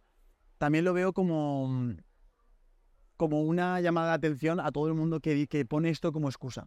Es decir, quiero ir ahí y hablar directamente a esa gente que dice que no tiene resultados por culpa de no tener una- unos amigos que tú tienes, Sergio. No, es que tú tienes unos contactos que es que yo no tengo. Si tuviera tus contactos o si tuviera los amigos que tú tienes, a mí me sería mucho más fácil tener resultados en el emprendimiento. Cuando realmente yo estaba con 15, 16 años y mi único amigo era, en mi pared tenía un montón de imágenes de fotocopias que había cogido con la fotocopiadora del despacho de mi madre. Me había fotocopiado frases motivacionales de Gary Vee. Por favor, si podéis ver en mi canal vídeos antiguos, lo vais a poder ver en una pared. Esa era mi decoración. Frases motivacionales de em, el- el- las recompensas solo recompens- o sea, lo- los logros solo recompensarán a las personas que madrugan. Eh, si no piensas grande por ti mismo, ¿quién va a hacerlo por ti? Un montón de frases así, era mi burbuja, ¿no? Y yo me, veía, me veía a, esos- esta gente, a Gary Vee, me veía a un montón de, de otra gente que compartía contenido y que me hacía sentirme co- acompañado. Era mi entorno en aquella época. En mis amigos, en mi, mi gente de mi colegio no iba a encontrar eso, pero me daba igual. Yo sabía que era una cuestión de tiempo el hecho de que iba a conseguir el- el- e- ese entorno después. Es decir, primero iba yo, después iba mi entorno, no al revés. No va primero el entorno y luego va después tú. Es decir, si quieres conseguir un mejor entorno, si quieres conseguir que te pasen cosas como esta, de que te inviten a una villa enorme en mitad del Mediterráneo y tal, primero céntrate en ser la persona que la gente quiere llamar para que vengas a la villa. No va en el otro orden. Y, y seguramente te conviertas en esa persona valiosa en lo pequeño, no en lo grande. Es decir, no sea porque hagas una operación multimillonaria y te retires, sea porque desde el principio del día empieces por, oye, em, ¿voy a hacer deporte o no voy a hacer deporte? ¿Voy a comer mal o voy a comer bien? ¿Voy a trabajar aunque me apetezca o voy a tirarme al sofá? ¿Voy a hacer este vídeo que me da vergüenza hacer y exponerme a comentar mis ideales ante el mundo? ¿O mejor me voy a quedar eh, criticando en un usuario falso de mi Instagram a otro que sí que está intentando jugársela por su cuenta? ¿Voy a, ¿Voy a hablar a un desconocido o no lo voy a hacer?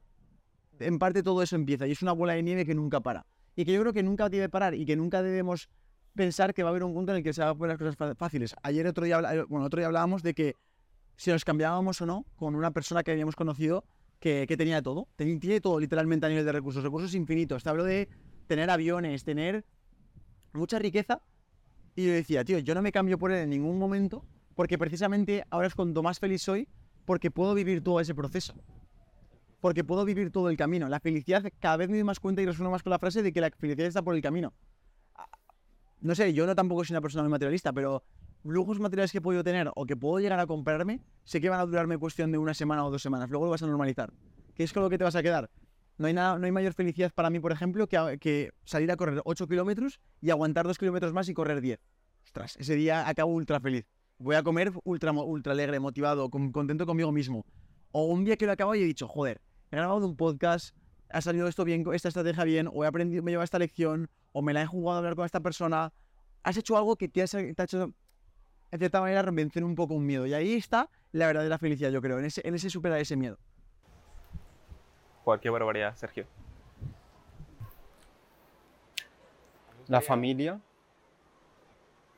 Em, Yo no sé si habéis visto dos piezas de fruta cuando una empieza a podrirse. Si la pieza de fruta que se está pudriendo está al lado de una sana, la pudre. ¿eh? Las plantas, por ejemplo, IKEA hizo un experimento. Habían dos plantas, mismas condiciones, mismo tipo de plantas. La única diferencia es que pidió a un grupo que halagase a la planta, que dijese po- cosas positivas, que le cantase, qué guapa estás, qué verde tan brillante, qué ostentosa, magnificente, yo qué sé. Y luego a la otra planta, cabrona, qué verde más feo, de vómito de oca, cosas negativas. Una planta prosperó y la otra murió. Dos tipos de plantas, hay las plantas, mismas condiciones, mismo grado de crecimiento, mismo lugar, lo único que cambiaba era la vibración energética de la palabra. Y es que se ha demostrado ya que los sonidos, y eso hay muchos experimentos con el agua o con la tierra, tienen una composición energética, tienen una frecuencia que se ve reflej- reflejada en los organismos físicos.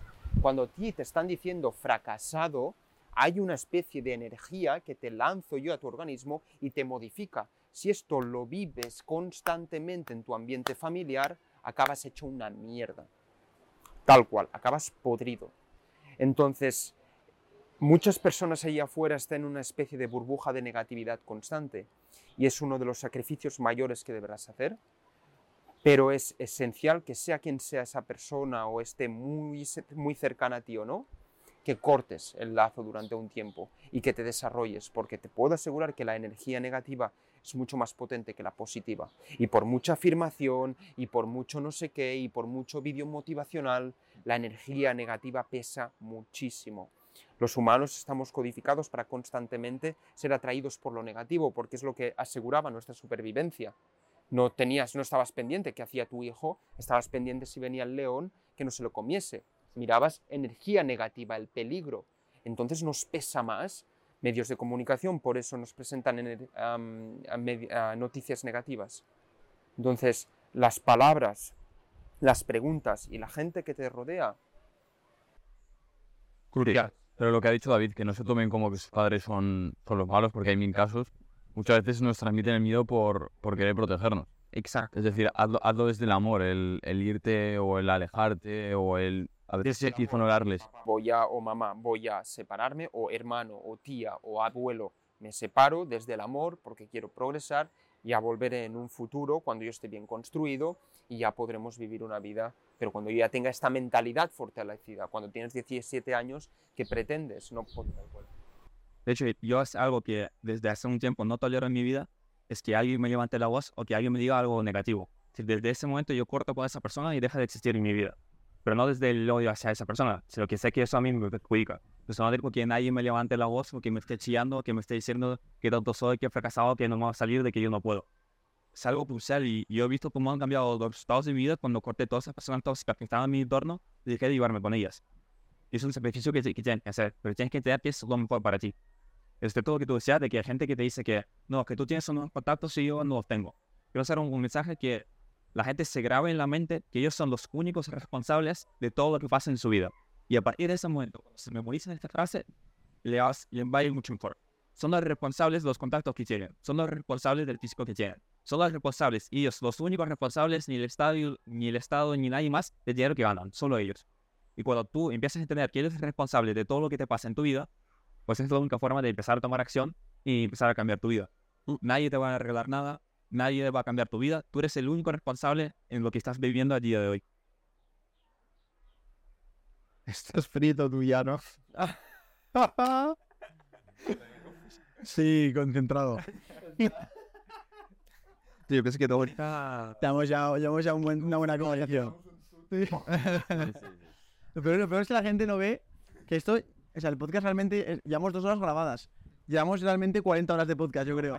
O sea, literalmente pillamos cualquier contexto, o sea, la cafetería de debajo de la playa, la piscina, eh, la mesa de allá o la cena, y constantemente, o sea, mismo nivel de tertulia, o sea, porque tampoco es que nos pongamos a hablar diferente o de otros temas, hablamos de lo mismo. por la mañana la cafetería, a las 8 de la mañana, te levantas, cortito, pum.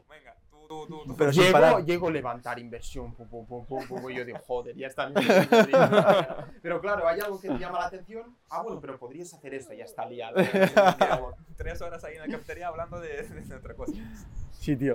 Eh, ah, Me gustaría que dijéramos aquí, nos comprometiéramos para hacer una tertulia de aquí a un periodo de tiempo chulo, de seis meses.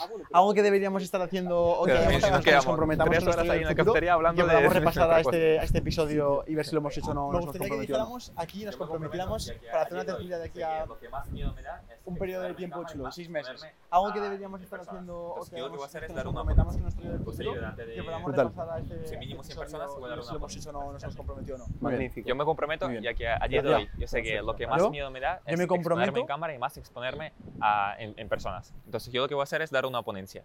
Voy a salir delante de Es que, no sé, mínimo 100 personas y voy a dar Hay una muchas ponencia. cosas que queremos. ¿eh? sí, o sea, vale. Es- hay algo que me da miedo y es independizarme. Espero haberme independizado. ¿Cómo que espero?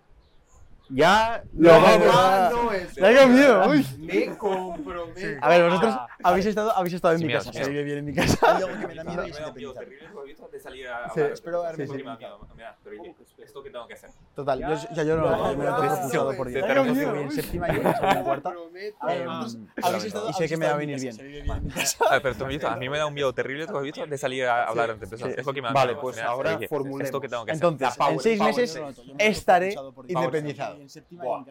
Y probablemente espero Y sé que me Bueno, eso es secreto. estamos... Ahorita es- Eh, está tu mierda, está tu mierda. Que se baje, ¿verdad? Que se baje por si acaso. Bueno, pues eso. En seis meses ¿Cómo voy a que estar por si independizado. No, por si acaso otras cosas. En seis, Y probablemente espero. en seis meses voy a estar independizado. ¿Vale? Ese va a ser mi compromiso. Vale, vale, vale. Vale, a ver. ¿Eh? Bueno, pues eso. Voy a estar ¿Te has independizado. fijado ya?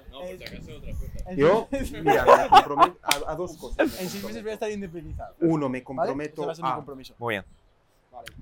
llegar al estado físico o incluso ¿Eh? mejor que estaba en 2020. ¿Te has fijado ya? Sí. Yo, mira, me comprometo a Y dos, me comprometo a, uno, me comprometo a dentro de seis meses, estar también ah, en otro país. Un país totalmente distinto, visto que ahora me, me he graduado, Sí. en otro país viviendo. Y dos, me Juanito. a Yo es que iba, yo es que iba, iba a decir wow, varios de lo que habéis dicho vosotros. Independizarme, aunque no me da tanto miedo, porque noto que es un crecimiento exagerado. Entonces, me comprometo a eso y sobre todo a sentirme cómodo hablando en cámara, que cada vez me cuesta menos hablar en cámara. Y, y las ponencias, yo es que no me lo tengo que proponer porque el 5 hay una, entonces me veo obligado a o lo hago o no lo hago. Entonces, pero sobre todo al, al sentirme más independiente. Muy bien. Vale, antes de acabar, vamos a, vamos a, a decir qué, nos llevamos de esta, de esta charla. Ah, Yo lo que me llevo de esta charla es, en primer lugar, sentirme en sintonía con la gente con la que me rodeo y que hay que trabajar primero y ser responsable antes de, de hacer lo demás. Y también me llevo la imagen de que eh, una, persona, una persona de alto valor es una persona con honor. Me llevo eso para como recordatorio. De oye, de, más, más allá de los resultados económicos o financieros, me parece mucho más exitoso una persona que cumple con su palabra. Sí, después.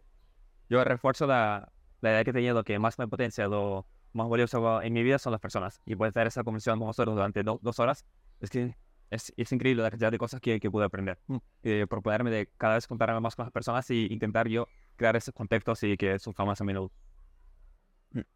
Yo replico también lo del entorno. Es exagerado. Sobre todo te das cuenta cuando vuelves al entorno anterior o cuando haces alguna cosa anterior, dices, hostia, estado en un sitio muy bueno y me he propulsado, ¿sabes? Es una barbaridad. La, la gente no se lo imagina. No se imagina la- lo potente que es. Sales de aquí como un toro. Como un toro, como un bulldozer que va... ¡fua! Como- Revolucionado. Es que... De hecho, tienes que trabajar ahora. A Sí, sí, no, no, trabajar. yo estoy- No, Igual como yo, yo, pero yo- yo lo Sí. que, yo lo que me quedo es dos cosas. Hacer las cosas desde el amor. Hacer las cosas desde el amor, una frase que me ha gustado muchísimo. Y también me ha gustado que... eh, No, igual igual como, ¿eh? Lo primero. Yo lo que- pero no lo es habéis dicho y Adrián no es, no desde es el esto amor. así, sino de forma indirecta. Por Hacer las ejemplo, cómo he educado a mis hijos o cómo me gustaría educarlos, pam, pam, pam, pam, pam. Y sale también Juan y dice, bueno, me ha gustado pero también desde el amor. Teníamos ¿no? opiniones Es ese. divergentes. No, no, pero no, no lo dices no lo bien, habéis no, es no es- Pero no es también así quedaría una mejor educación, ¿no? Es una propulsión hacia Es adelante. una construcción ¿no? encima de la construcción. Eso es exacto. brutal. Exacto. Eso es brutal. Pero Muy bien. también Pues nada, chicos, gracias por estar ¿no? aquí. Eh, ya sabéis, os tenéis las No, redes sociales no, de todos no, nosotros en la descripción. También- sobre todo el canal de. YouTube de, de Adrià y de David en la descripción. Y espero que para que lo que veáis esto, David ya empezó su canal de YouTube. Dicho esto, bueno, espero, espero que valoréis con 5 estrellas. Ya te ha liado. Hombre, es que ya vale, David. Ya vale hacer, ya vale hacer stories. Ya te ha liado. Ya vale hacer stories de Instagram. Ya sabéis, chicos, suscribiros al canal, valorad con 5 estrellas esto en Spotify. suscriban, en que audio. se suscriban porque- escuchéis, si os ha gustado. Y decidnos si os gusta este, este formato, que lo hacemos de tertulia, en el que no se El papanatas. que se comentan Ya hacer el papanatas. Ya sabéis, chicos, suscribiros al canal. No se suscribe. Más del 70% no se ha suscrito, así que... Sin vergüenza. Así que nada, chicos, nos vemos en el próximo episodio. Adiós. Primera pregunta, Adrián, esta es para ti. Dice Diego. Escribe la gente. em, No sé qué cojones pasa. Dándole la vuelta a la pregunta es, o tú lo sabes ¿cómo haría Adrián Sola Pastor es que si montase una marca personal desde cero y un podcast y quisiera entrevistar a alguien con cierta relevancia? Chao. ¿Cómo le llevaría a cabo esa propuesta? ¿Cómo llegaría hasta su objetivo final? ¿Cuál es la virtud que considera más importante cultivar por sobre las otras? ¿Qué harías si pudieras repetir y cambiar hechos de tu vida con tu mentalidad actual? ¿Qué harías si pudieras repetir y cambiar hechos de tu vida con tu mentalidad actual?